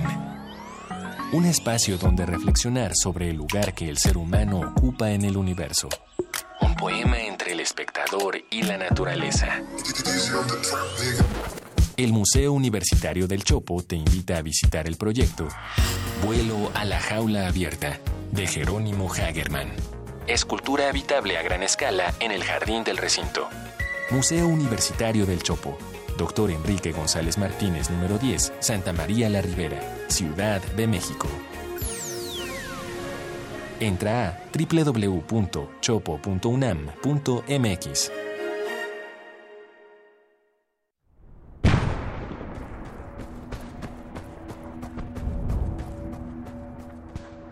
Entre las balas y las bombas, detrás del odio entre fronteras, miles de infancias se interrumpen con miedo. Así fueron las guerras del pasado y así es la guerra hoy. Lunes de Teatro de Radio UNAM te invita a reflexionar sobre la realidad de la infancia en la guerra, con la puesta en escena Niños Polvo, dramaturgia y dirección de Said Rolba. Todos los lunes de marzo a las 20 horas en la sala Julián Carrillo de Radio UNAM. Adolfo Prieto 133, Colonia del Valle, cerca del Metrobús Amores, entrada libre. Radio UNAM, experiencia sonora. Mi INE está hecha de participación. Somos millones de personas quienes todos los días cuidamos la democracia. Está hecha de nuestra responsabilidad. Todas y todos hemos construido un padrón electoral más confiable. Mi INE está hecha de seguridad. Mis datos están protegidos y solo yo decido con quién los comparto. Si cambiaste de domicilio, avísale al INE y ayuda a mantener actualizado el padrón electoral. Mi INE es lo que soy. Yo me identifico con la democracia. Contamos todas, contamos todos. INE.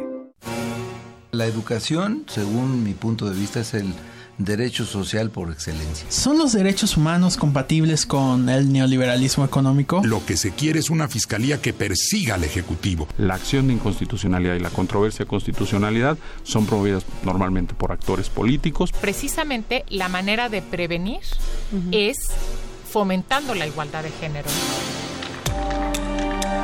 Conocer y defender nuestros derechos es responsabilidad de cada uno. Las voces de los expertos se dan cita en donde la cultura de la legalidad es la meta de cada día. Derecho a debate, temporada, 3. Todos los martes a las 16 horas por el 96.1 de FM. Conduce Diego Guerrero. Te esperamos para continuar en la construcción del Estado de Derecho, porque en la cultura de la legalidad participamos todos. Radio UNAM, Experiencia Sonora.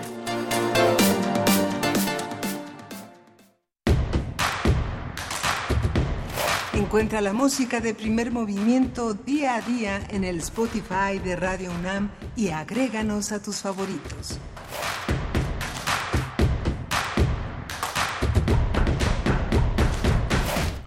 Ya iniciamos eh, esta tercera hora en primer movimiento. Son las nueve de la mañana con cuatro minutos. Solamente nos fuimos a, a servir un poco de café, un poquito de agua, porque esta cabina está eh, pues con suficiente temperatura como para hacernos Sí. sudar un poco. Está que arde. Así es. Hemos tenido un programa muy, muy interesante. Tenemos una dinámica en la que, pues sí hay que decirlo para los que ya son fieles seguidores, es una dinámica en la que pues son probaditas, son probaditas de grandes especialistas que nos dejan la, la inquietud de seguir avanzando, de seguir preguntándonos eh, as- aspectos que aquí como conductores planteamos para que en las redes sociales contribuyan con su participación, pero también en estos temas que eh, diariamente les exponemos desde el tema que abrimos, la crónica, como un tema necesario en nuestra vida actual, la participación en redes sociales que cada uno de nosotros puede tener en espacios personales, tiene que obedecer en la medida de lo posible a cierto rigor crítico, las lecturas nos orientan en ese territorio. Hablamos con Josefina Estrada, que vale la pena seguir en el podcast para entender cómo una ciudad entre 1987 y 1991 se va configurando con los viejos pesos, con eh, personajes que siguen entre nosotros pero que han evolucionado, que respetamos o padecemos, pero que se vienen desarrollando como un embrión en esta gran ciudad, ¿no?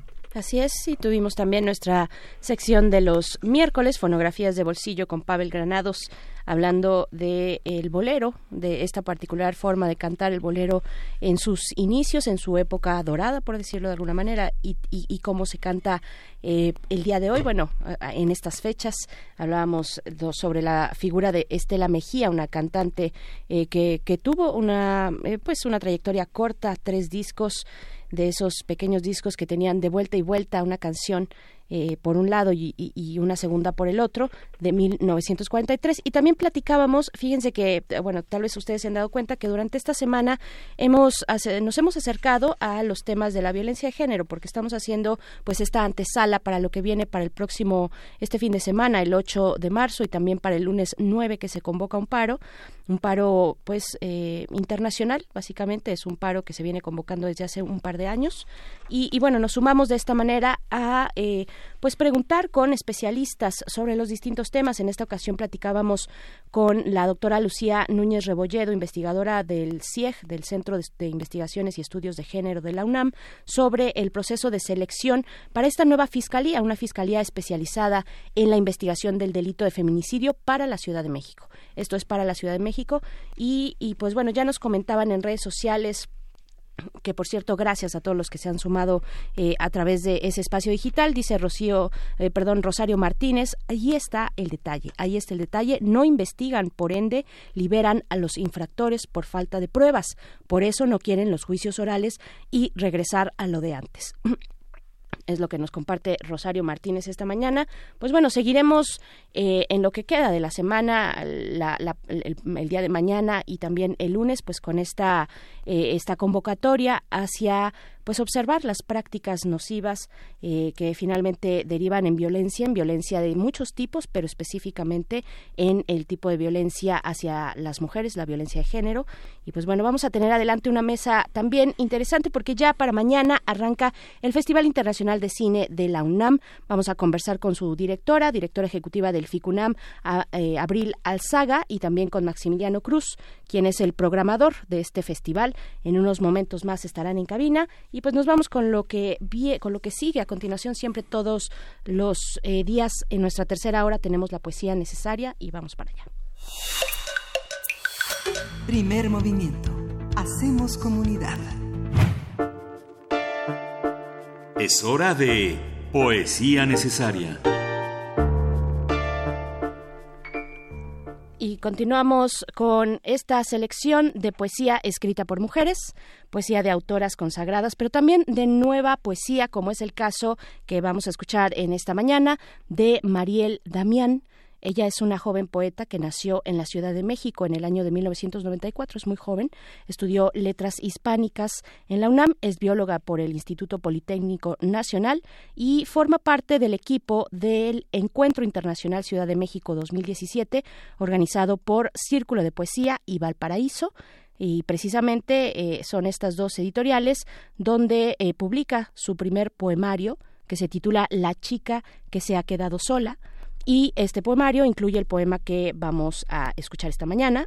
El poema es Perderse y Encontrarse de Mariel Damián y lo, lo, vamos a acompañar con música de la gran Nina Simón, un clásico de su repertorio que es Feeling Good. Y pues bueno, vamos con esto, la poesía de Mariel Damián, Perderse y Encontrarse. ¿Y qué si decido perderme, abrir el cierre de mi boca y escaparme? Ser gas, partícula perdida en el espacio, luciérnaga borracha, escarabajo palotero, cuervo mil veces negro que origina la noche.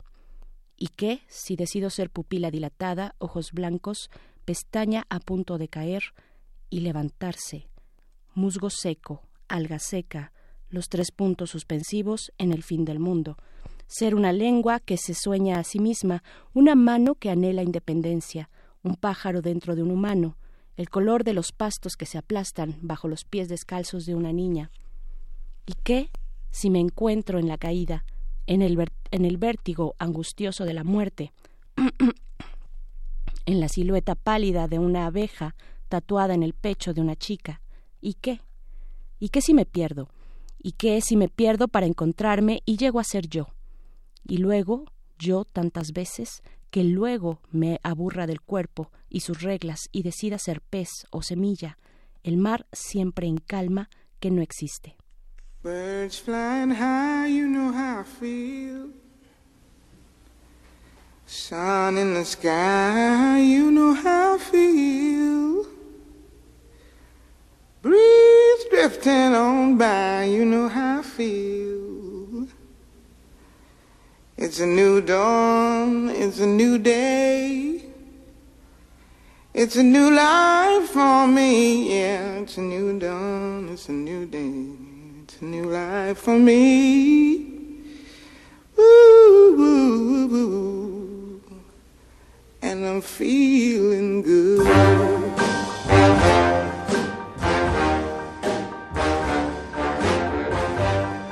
Fish in the sea, Feel.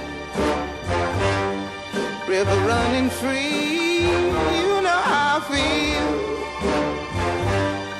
Blossom on the tree, you know how I feel. It's a new dawn, it's a new day, it's a new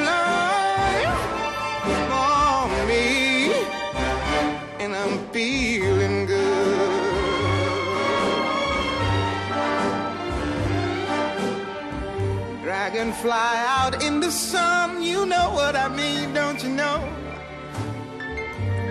Butterflies all having fun, you know what I mean. Sleep in peace when day is done, that's what I mean. And this old world is a new world and a bold world for me.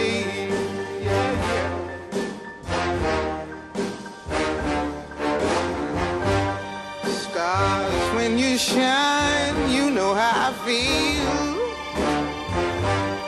Scent of the pine,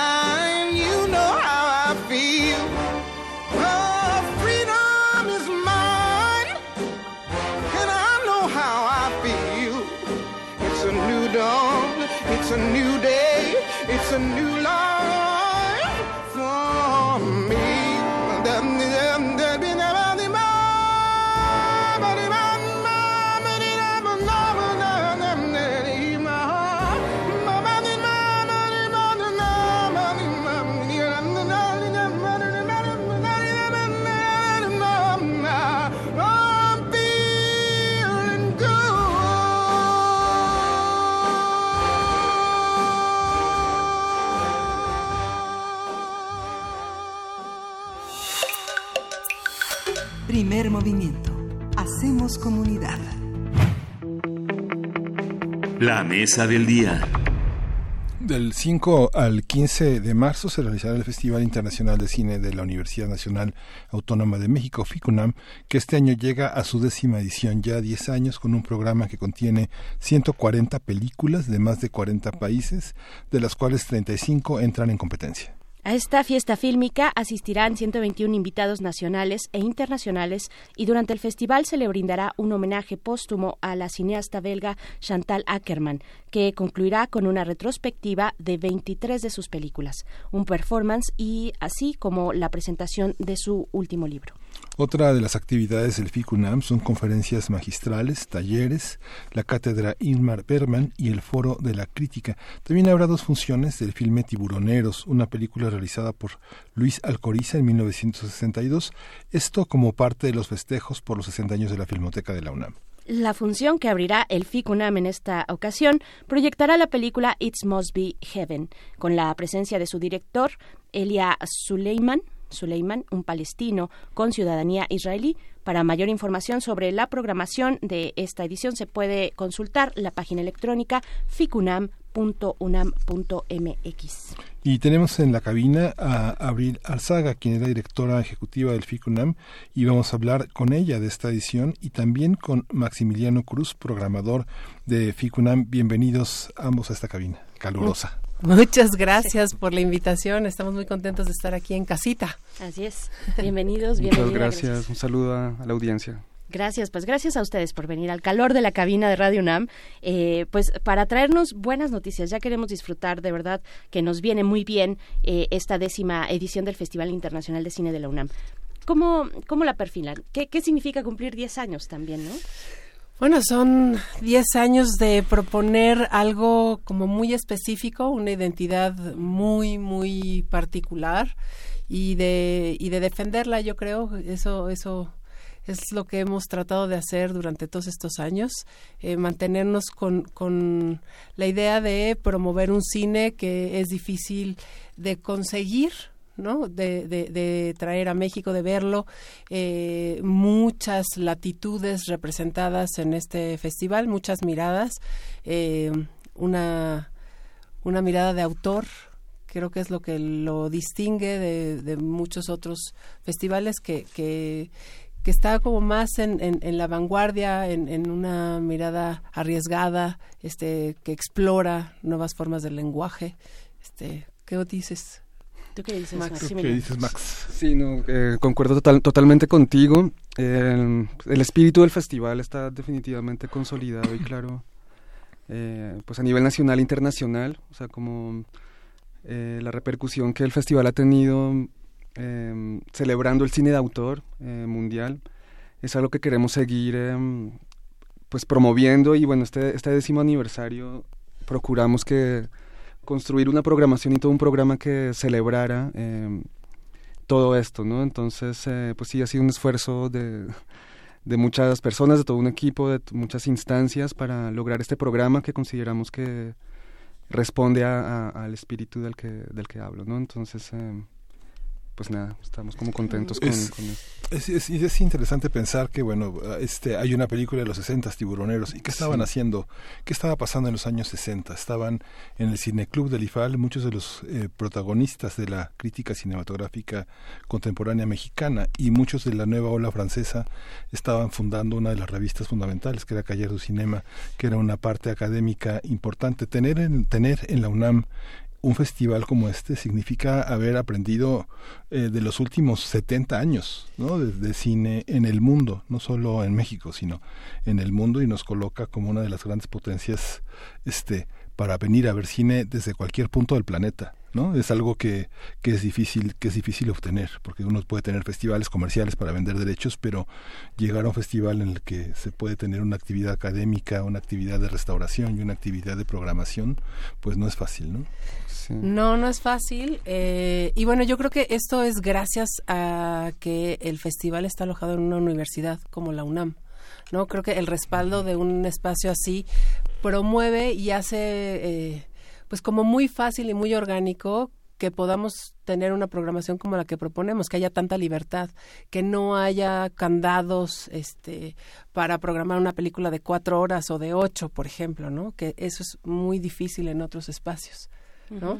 Sí, totalmente. No, y lo que mencionas de tiburoneros es, es algo importante, porque, o sea, sí procuramos que ofrecerle al público como el referente de ciertos autores y películas clásicas para que haya un diálogo con toda la oferta que traemos de cine contemporáneo. O sea, que sí, en efecto, cine de autor, mucho también hay cine experimental, pero es importante como este diálogo con los clásicos porque realmente de ahí proviene todo, eh, pues todo el lenguaje que se está experimentando ahora.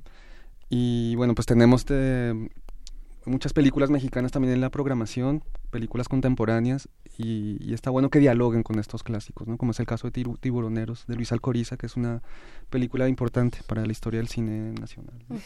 Sí, eh, sí perdón, no, no. El, el, asunto de tener siempre referentes digo del pasado este, los clásicos pero también referentes en la discusión en el diálogo o sea en la crítica el foro de la crítica por ejemplo se ha, se ha vuelto un, un espacio como muy importante para justamente este analizar y ver cómo dialoga y cómo se está desenvolviendo la crítica cinematográfica que da referentes al público para, para leer las películas, ¿no? Este, también otros espacios, el, contacto directo con los creadores, da otro tipo de referentes y seminarios o, o, el encuentro, por ejemplo, que estamos promoviendo este año de eh, nuevas narrativas con perspectiva de género, pues también empieza a dar otro tipo de referentes y otro tipo de, de construcciones que debemos de dar, ¿no? el, creo que también uno de los factores fundamentales de, de FICUNAM es que el cine no da solamente, eh, digamos, la experiencia exclusiva cinematográfica, que es el corazón, sino todas las repercusiones que tiene, o sea, el diálogo y la conversación que se detona a partir del cine, ¿no?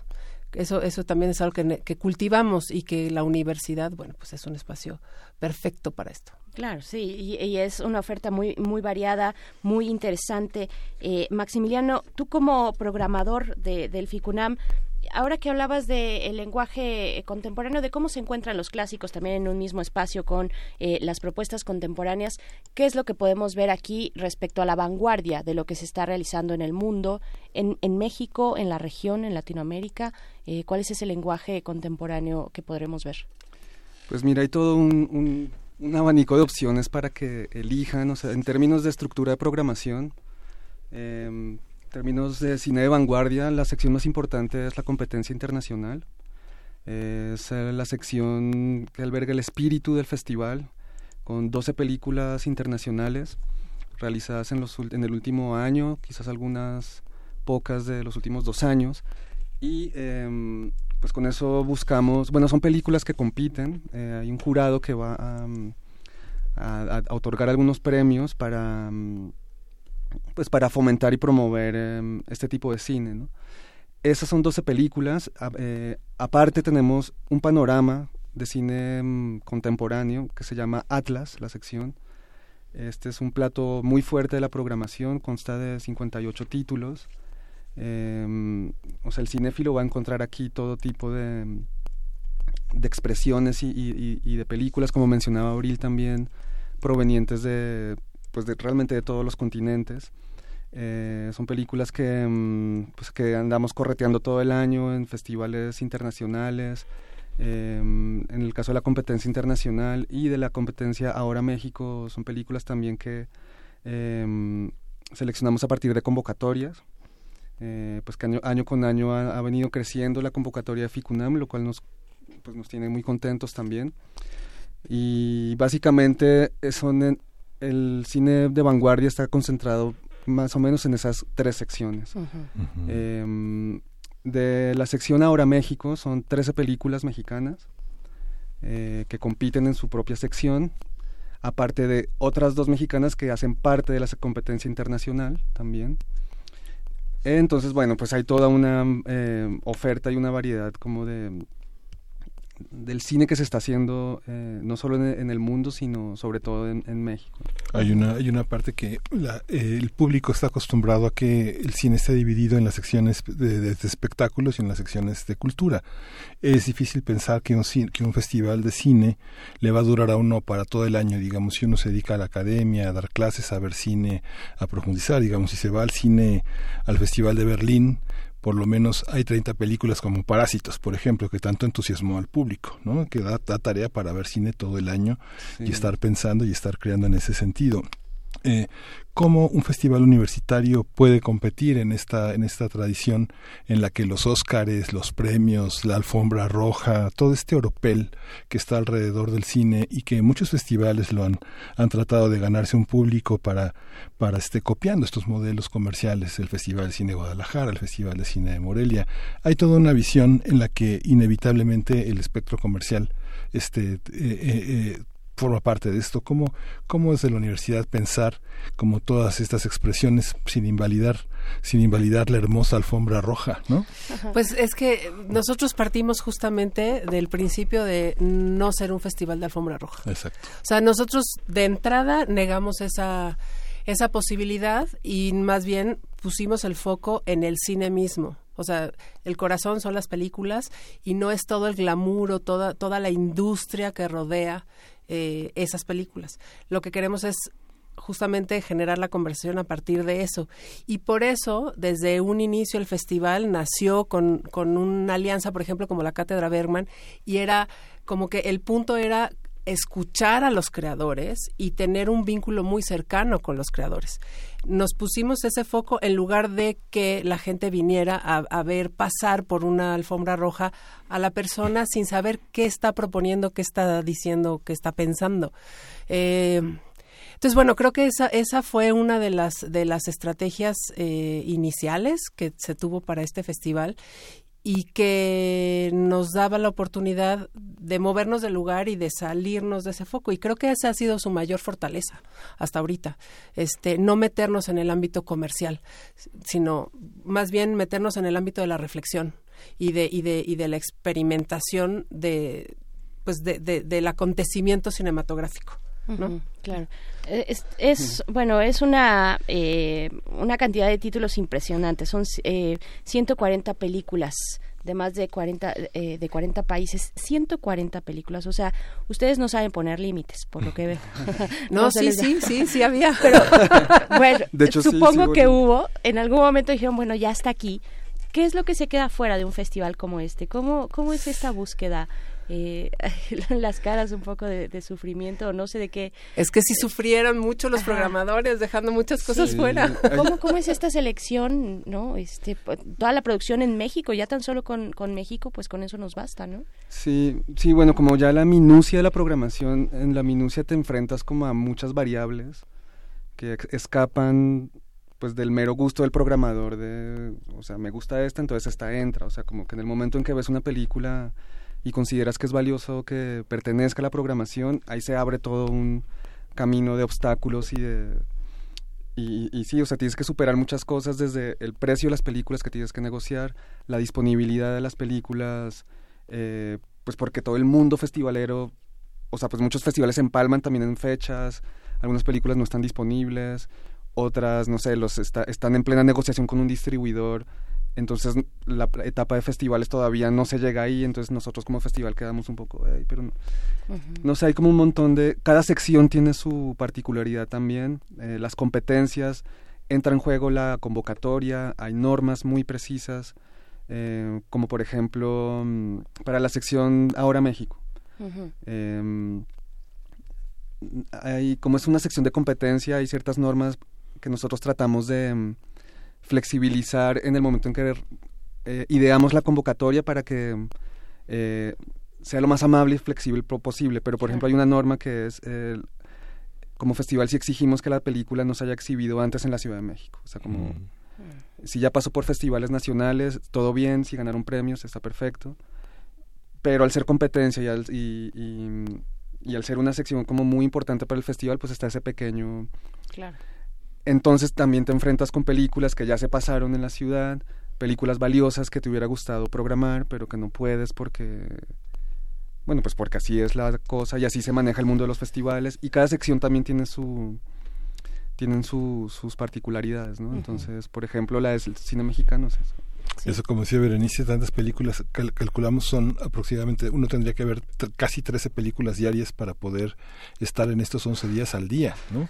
En esta sección de competencia, ¿qué, qué recomienda? Pongo el paradigma de, de, Parásitos porque es una película que gustó muchísimo, a mucha gente le impactó, y, pero, pero cuando uno ve el cine del mundo, este, eh, son esas las películas que circulan, que están en los grandes festivales, como en Berlín, como a veces este, Off Cannes o Off San Sebastián, ¿no? Pero, ¿cómo, ¿qué recomiendan? ¿Qué, ¿Qué creen que tiene que ver más con nosotros eh, para reflexionar, para entender lo que somos?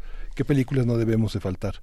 Híjole, es bien difícil. Ahorita estaba preguntándole afuera a, Max, ¿cuáles son tus preferidas?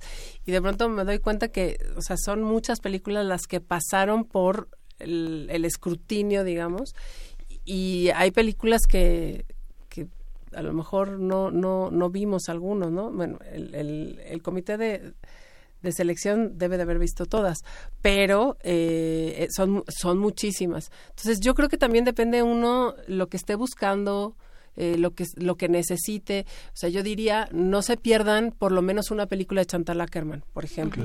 Yo diría, no se pierdan por lo menos una película de Elia Suleiman y de Jacques Tourneau, que son las retrospectivas. Son, son referentes como importantes ahorita pero este pero sería injusto hablar de alguna de las de la competencia. Cada quien tiene sus preferidas. Sí también o sea yo sí invito como al público a que a que se mm, empape un poquito o sea que le dé una leída al catálogo por ejemplo es como muy fácil. O sea que que estudie un poquito la programación no es tan difícil es algo agradable y sí va a poder encontrar ciertas líneas temáticas que desde la curaduría eh, sí quisimos como implementar, o sea, porque al final la idea de programar películas no es solamente una cosa como de que te gustó y te entretiene, sino de, bueno, ¿qué le estás ofreciendo al público en términos de temas, de conceptos? Entonces, sí queremos que las películas estén ancladas a ciertas problemáticas sociales o a...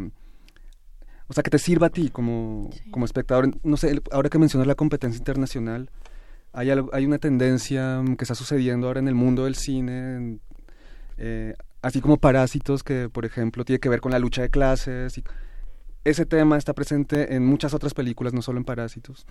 En la competencia internacional, por ejemplo, tenemos al menos tres películas que tienen que ver con el choque entre lo que se puede decir como el mundo moderno y sociedades autóctonas o indígenas que están medio fagocitadas por este nuevo mundo y, choques que generan ahí. Entonces estoy hablando de una película brasilera que se llama La fiebre, a febre.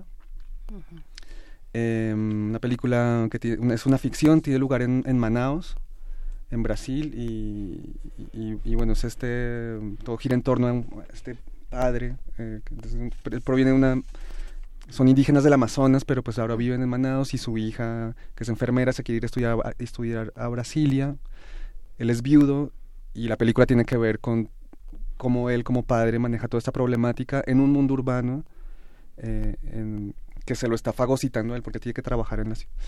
Está la película eh, peruana Canción sin nombre, mm. que también tiene que ver con una mujer indígena que da a luz y su bebé pierde el bebé porque se lo roban en una clínica clandestina, eh, una falsa clínica. Y es como todo este drama en blanco y negro que tiene que ver con esta tragedia eh, que le sucede en la ciudad a ella. Sí. Claro. Eh, eh, dentro de todas estos estas problemáticas sociales, socioculturales que acompañan la propuesta cinematográfica está también y no podemos dejar de hablar del tema de, género, ¿no? Que hay una una sección de nuevas narrativas con perspectiva de género, nos comentabas Abril y precisamente hace unos momentos estábamos pues conversando el punto de los premios César en Francia que tuvieron lugar el fin de semana pasado, el 28, donde se premia de una manera pues eh, arrasó prácticamente Roman Polanski con los con las nominaciones. Se lleva el mejor el premio al mejor director del año y bueno, toda una crítica en torno que, que, ya nos imaginamos, que hemos visto con Polanski donde se para, eh, lo vimos el año pasado con esta película El oficial y el espía, ¿no? Es de la que estamos hablando y por la cual lo, nominan. Y bueno, eh, este, entre otras personas, una escritora francesa, Virginie Despentes, eh, hace en Liberación, en el diario Liberación, todo un escrito muy interesante sobre la industria cinematográfica y los temas de género. Eh, pues cuéntenos, cuéntenos un poco de estas nuevas narrativas con perspectiva de género. Bueno, yo creo que hay una discusión ahorita ineludible y es justamente eh, pues el papel del cine o los medios audiovisuales en la construcción de nuestro imaginario colectivo y de nuestros referentes y de nuestras formas de representación, ¿no? Eh, hemos estado analizando varias varias mujeres en estos en este periodo como de de este efervescencia, que eh, pues predomina una mirada o un punto de vista en todas las narrativas. O sea, hay una narrativa que nos viene contando una forma de, de, sociedad y que eso de alguna manera se replica en el interior nuestro. Entonces, cuando el entorno social o el entorno económico cambia, de pronto choca totalmente con esta narrativa interna. O sea, las mujeres ya se han incorporado plenamente en, eh, en el mercado laboral y esto ha generado un cambio en las estructuras sociales. Nos guste o no nos guste, este, estemos de acuerdo o no estemos de acuerdo, eso es así. Y cuando ocurre esto, si nos venimos contando la historia que la mujer debe de ser calladita en su casita y lavando los trastes y los hombres este cambiando las llantas, eh, siendo los proveedores y no teniendo ninguna relación con los cuidados este, domésticos y este tipo de cosas, pues choca, choca porque si yo tengo que trabajar como mujer, pues yo también tengo que tener los mismos tiempos que tú como hombre para los cuidados internos. O sea, hay una serie de, de narrativas que empiezan a chocar. Eso necesitamos discutirlo, necesitamos hablarlo, necesitamos empezar a modificarlo y necesitamos también empezar a meter la perspectiva de género en la construcción narrativa de, de, de, de nuestras historias que meter la perspectiva de género no quiere decir negar, cancelar, este, censurar ningún punto de vista. Simplemente es que exista, exista la pluralidad de miradas, exista la, la, la, la diversidad de, de, de, perspectivas para que el público empiece a desnormalizar lo que tenemos normalizado, ¿no? Y empecemos a generar otro tipo de sociedad. Este, bueno, es un poco la idea y justo por eso pensamos que es importante que en este espacio, como es el FICUNAM, haya esa reflexión y esa discusión. Y no es una cosa nada más de mujeres, ¿eh? No, y además sí han, sí han, habido cambios, o sea, nosotros que llevamos programando desde hace mucho tiempo, eh, ahora programamos también con esta mentalidad, ¿no? O sea, no, en el equipo de trabajo también, o sea, como que um, sí se ha permeado como, y de esto no le pasa solo a FICUNAM, o sea, en los demás festivales también está esta reflexión, y creo que es algo como muy valioso que, que está sucediendo. Y estas claro. retrospectivas de autores eh, masculinos que son también grandes protagonistas de las escenas eh, de las escenas domésticas del mundo en el que están también incluidas in, incluidas las mujeres. Hay una hay una hay un aspecto que que me gustaría preguntarles, que es justamente esta posibilidad de las eh, de tener una de tener salidas. Por ejemplo, en la UNAM tenemos Movie, que te, con la cuenta quienes tengan un correo de la UNAM pueden acceder gratuitamente a las películas. Vemos retrospectivas que es muy difícil ver, que no sé, por ejemplo, en la última retrospectiva que hicieron de Truffaut, por lo menos había cuatro películas que no circulan, incluso en los la programación de Movie es brutal. Sí, incluso había películas subtituladas este no estaban subtituladas en español, que es un problema para muchos usuarios por no poder seguirlas del francés al inglés, por ejemplo, ¿no? Esa posibilidad del francés al francés subtituladas. Para quien no domina la lengua puede seguir en francés si tiene tomó algún curso en el CELE, ¿no? Por ejemplo. Pero esta salida del cine, ¿tenemos las suficientes salidas en la prensa y en la televisión, en los canales culturales para ver esto? Vimos en TV UNAM el centenario de Fellini a lo largo de una semana, no es una filmografía completa, pero da una idea, es una buena probada para saber qué es el director tendremos esa oportunidad, como decía Maximiliano, lo difícil que es pagar los derechos para tener, el reproducir una o dos veces las películas. ¿Cómo es, cómo es ese mundo? ¿Cómo pues, se le hace para poder pasar dos o tres veces una película, que tener oportunidad de verla? Si no la ves, ya no la viste nunca, ¿no? Sí, un poco, el, o sea, el, la tirada del festival es justo programar cine que en efecto es muy difícil de, pues de conseguir, o sea, lo de Jack Turner o lo de incluso lo de Chantal Ackerman. Eh, sí, o sea, como, o sea, es un lujo que, que pueda estar ahí. Sí, o sea, sí se procura hacer esfuerzos para, no sé, tenemos la, la gira Ficunam que al menos prolonga la programación del festival. Mm. Eh, pues prácticamente durante todo el año en distintas sedes eh, del, del, país. Eh, y sí, o sea, es todo un tema de, de derechos, es caro. Eh, sería genial contar con una plataforma propia del festival en el futuro, como los Movie o Festival Scope, para poderle darle más vida a las películas después del festival. Uh -huh. y, y, bueno, pues hay de todo. Hay películas que van a tener distribución en México después del festival. Eh, hay otras como los clásicos que mencionas, que lo mejor es que los veas en pantalla grande durante el festival.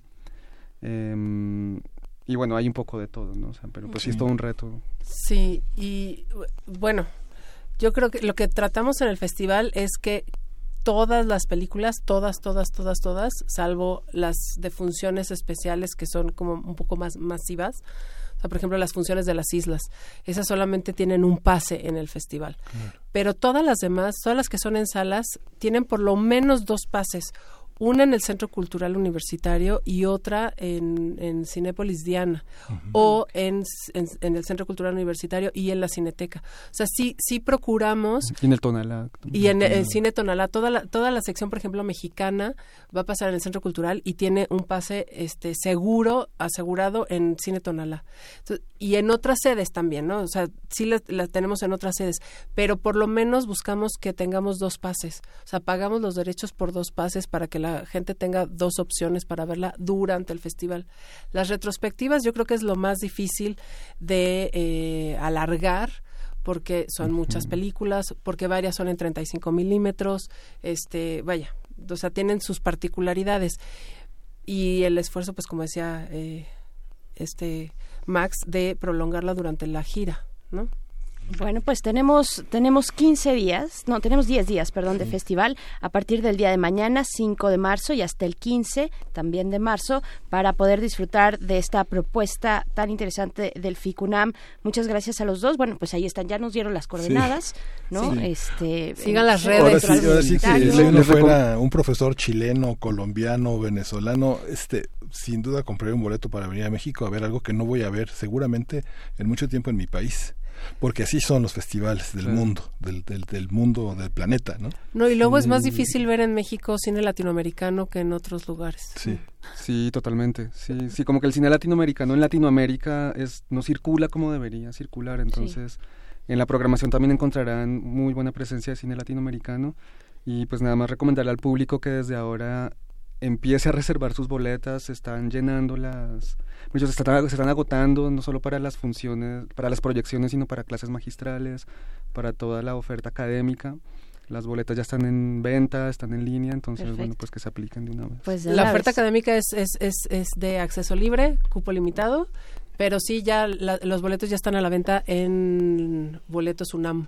Perfecto. Búscalo ahí. Pues muchas gracias a los dos, Abril Alzaga, directora del FICUNAM, y Maximiliano Cruz, programador también del FICUNAM. Ahí nos estaremos viendo en la sala. Muchas gracias Muchas por el gracias. espacio.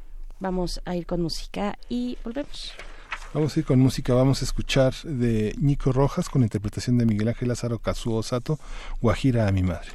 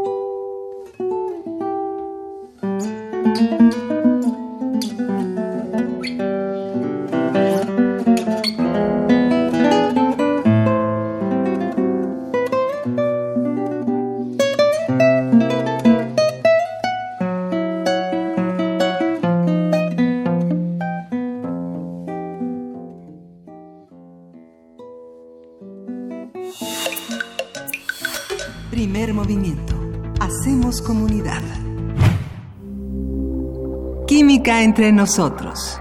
Química para todos. Y nos da mucho gusto saludar, como cada miércoles, al doctor Plinio Sosa. Él es académico de la Facultad de Química. Está a cargo de esta sección que dedicamos a la química en el contexto de los 150 años de la tabla periódica. Bienvenido, doctor Plinio Sosa. ¿Cómo estás? ¿Qué tal, Veré? Qué gusto. Buenos días. Buenos días, Plinio. ¿Cómo está Miguel usted? Ángel, buenos días también. Qué gusto de oírlo. Sí, pues cuéntanos, por favor, el itrio. El itrio o la riqueza del mestizaje. Qué bonito nombre. claro. Mira, el litio es un metal plateado, brillante, es ligero, dúctil, maleable. ¿sí? En la tabla periódica se ubica en la primera columna del bloque D, abajo del escandio. Sin embargo, lo curioso es que en realidad se parece mucho más a los lantanoides que están en otro lugar de la tabla, en el bloque F. ¿sí? Y justamente por ese parecido, en la naturaleza suele encontrarse en los mismos depósitos y en los mismos yacimientos que los lantanoides. ¿sí? El litio tiene muchas y variadas aplicaciones, pero voy a mencionar tres. ¿sí? En el tratamiento del cáncer hay un isótopo del, del itrio, el isótopo 90, el litio 90, que es radioactivo y entonces se puede destruir las células cancerosas de una manera muy selectiva, lo cual es muy importante. También se usa en la fabricación de granates artificiales, granates de itrio y aluminio, ¿sí? que realmente no se usan como piedras preciosas, aunque sí se han usado así también, sino como láseres, se usan como láseres. Son sumamente potentes, son muy confiables y son muy pero muy brillantes. Son capaces esos láseres de cortar metales, también se, por lo mismo se puede usar como herramienta quirúrgica, ¿no? Una especie de bisturí de luz, ¿no? Y este, y no solo eso, se ha usado para medir la distancia que hay de la Tierra a la Luna. Entonces se manda un haz de, de este láser, que es rojo, rebota allá en alguna cosa que pusieron cerca de la Luna, rebota para acá y se puede medir con el tiempo que pasa a qué distancia está, y bueno, este, el descubrimiento del litio es muy interesante porque fue el primero de ocho elementos que se descubrieron todos en el mismo lugar. El lugar es Iterby, un pequeño pueblito sueco cercano a Estocolmo, con Y, bueno, con Y. Iterby, las dos que suenan como Is, son Yes. En realidad, no sé cómo se pronuncia en sueco, y no sé sueco, ¿no? Entonces lo voy a pronunciar como si fuera español, ¿no? La palabra. Sí, mejor. Y eh, bueno, en 1792, el químico finlandés Johan Gadolin recibió una muestra de un mineral negro, ¿sí? justamente extraído de la mina de Iterby, ¿sí? Se lo dieron para que lo analizara. Entonces él lo estuvo trabajando, eh, le, estuvo haciendo, p- tratando de separar partes, etcétera, etcétera, haciéndole reacciones y finalmente logró obtener un óxido de un nuevo elemento que no se conocía hasta entonces. Entonces, a ese elemento, aún sin haberlo separado, o sea, sin haber formado el elemento, sino el puro óxido del ele- elemento, le llamó itrio, ¿sí? Después, al mineral, el mineral negro que le habían dado, posteriormente le pusieron el nombre de gadolinita. ¿Por qué? Pues en, en honor precisamente a Gadolin, ¿sí? Entonces, va uno de los ocho que- de los que, que se encontraron allí. La historia no acabó ahí. En 1843, el químico sueco Carl Mosander dividió la gadolinita en tres fracciones. De la primera, que es la misma en la que Gadolin había encontrado al itrio, ahora obtuvo otro elemento, que era el terbio. ¿sí? Van dos, itrio y terbio.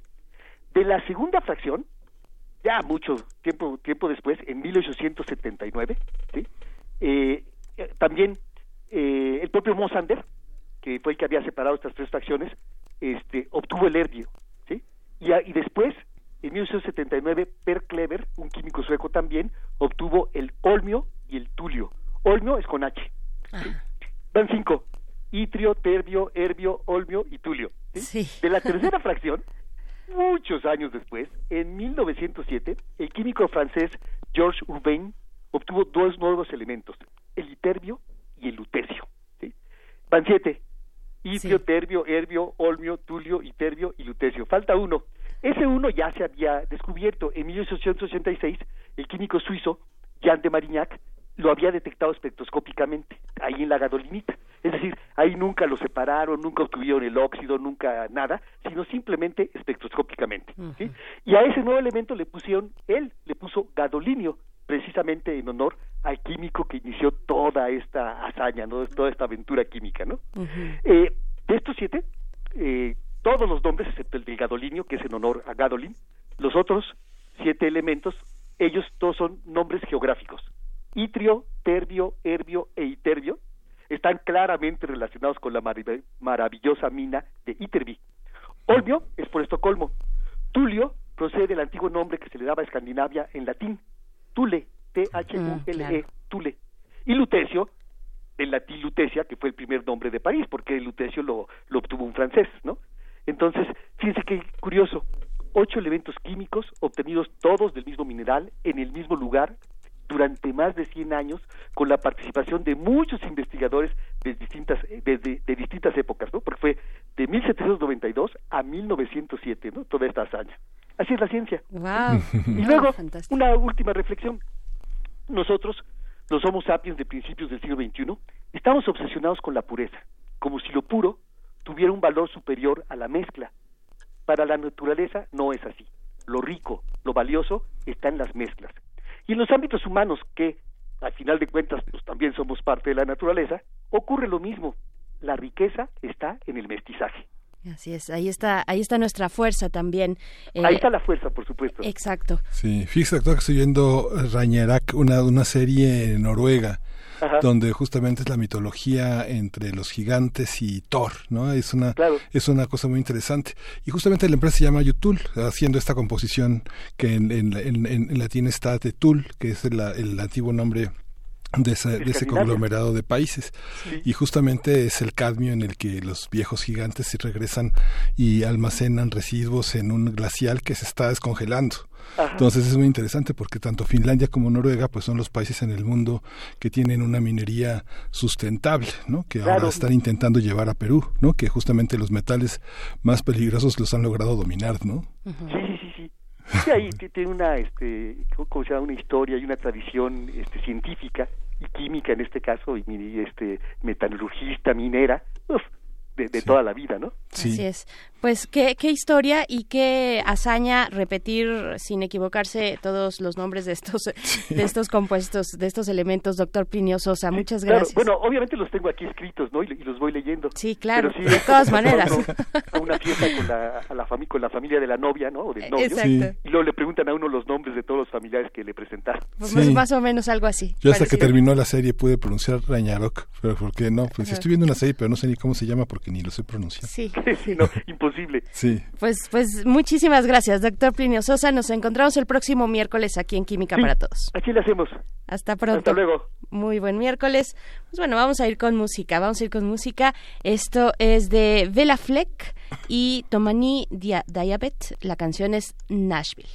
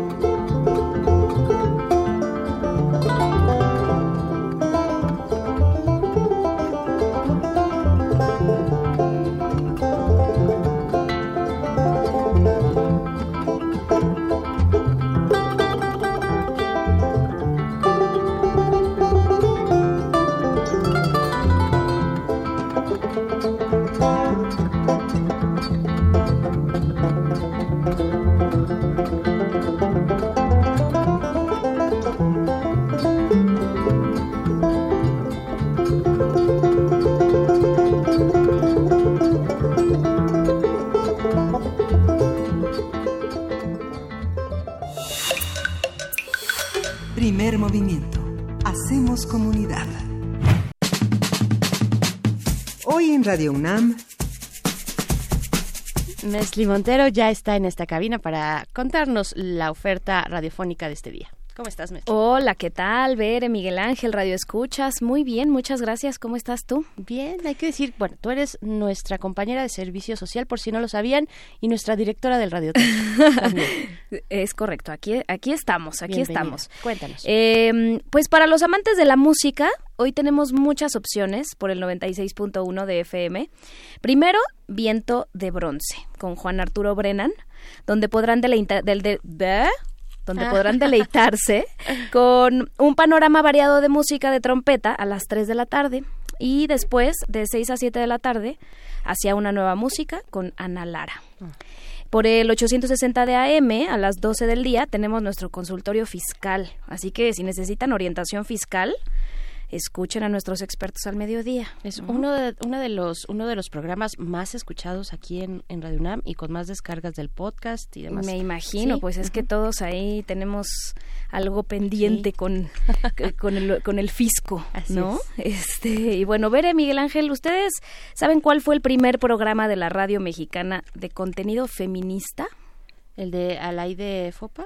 No. Pues uno anterior. fue Foro, foro eh, la de la Mujer. Sí, de la sí, Mujer. exactamente. Y es orgullosamente, bueno, fue orgullosamente producido por Radio UNAM entre 1972 y 1986.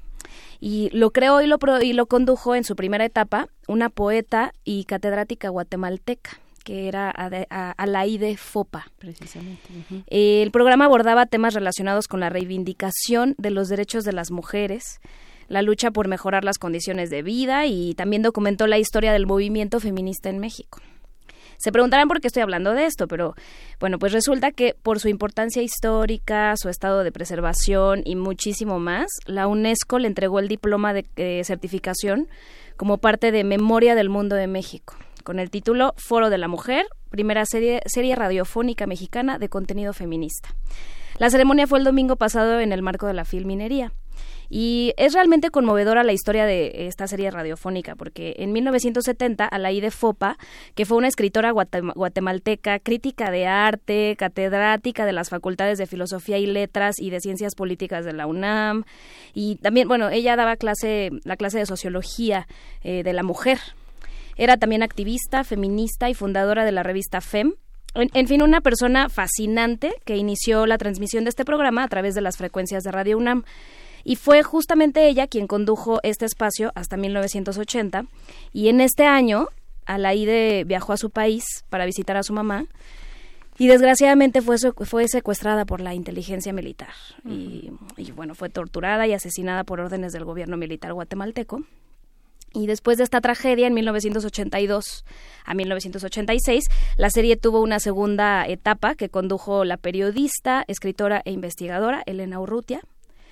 Y fue un programa pionero en abordar temas como la, la despenalización del aborto, la anticoncepción, la maternidad voluntaria, la liberación femenina, la alienación parental, la violencia de género, los derechos de las de de las trabajadoras sexuales y el acoso.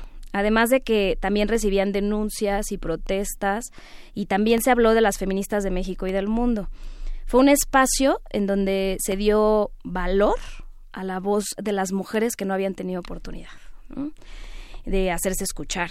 Eh, las series son 258 programas con testimonio de Elena Poniatowska, Benita Galeana, Rigoberta Menchú, en fin, mucha variedad de muchísimas mujeres que y todo esto se conserva en la fonoteca Alejandro Gómez Arias de aquí de Radio UNAM. Pero la excelente noticia es que todos los programas se pueden consultar en la audioteca Octa- Octavio Paz de la Fonoteca Nacional y una parte de la serie está disponible en el podcast de Radio UNAM. Sí.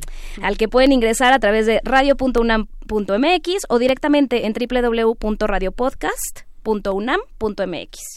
¿No? También acuérdense que hoy hay Cineclub a las 6 de la tarde en nuestra sala Julián Carrillo. Se proyecta El zurdo de Arthur Penn. Ay, bien, entrada libre, cupo limitado. aquí Exactamente. en Adolfo Prieto 133, Colonia del Valle. Muy bien. Muy sí, bien. sí, sí. ¿Y algo más?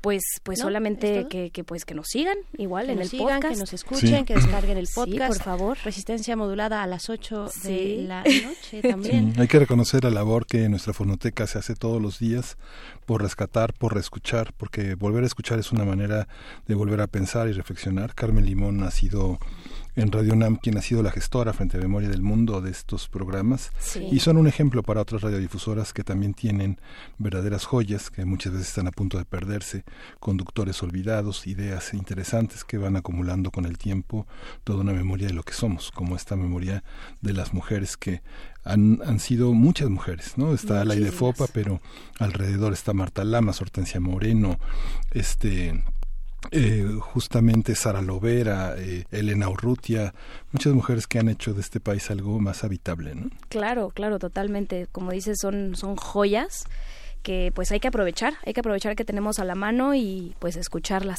Así ¿no? es. Pues muchas, muchas gracias, Mesli Montero. Nos escuchamos mañana contigo. Y Perfecto. nosotros nos despedimos ya. Son las 10 de la mañana de este miércoles 4 de marzo. Eh, mañana, mañana a las 7 estaremos aquí de nuevo en primer movimiento. Gracias a todos. Gracias a todos, esto fue Primer Movimiento. El mundo desde la universidad. Radio UNAM presentó Primer Movimiento. El mundo desde la universidad.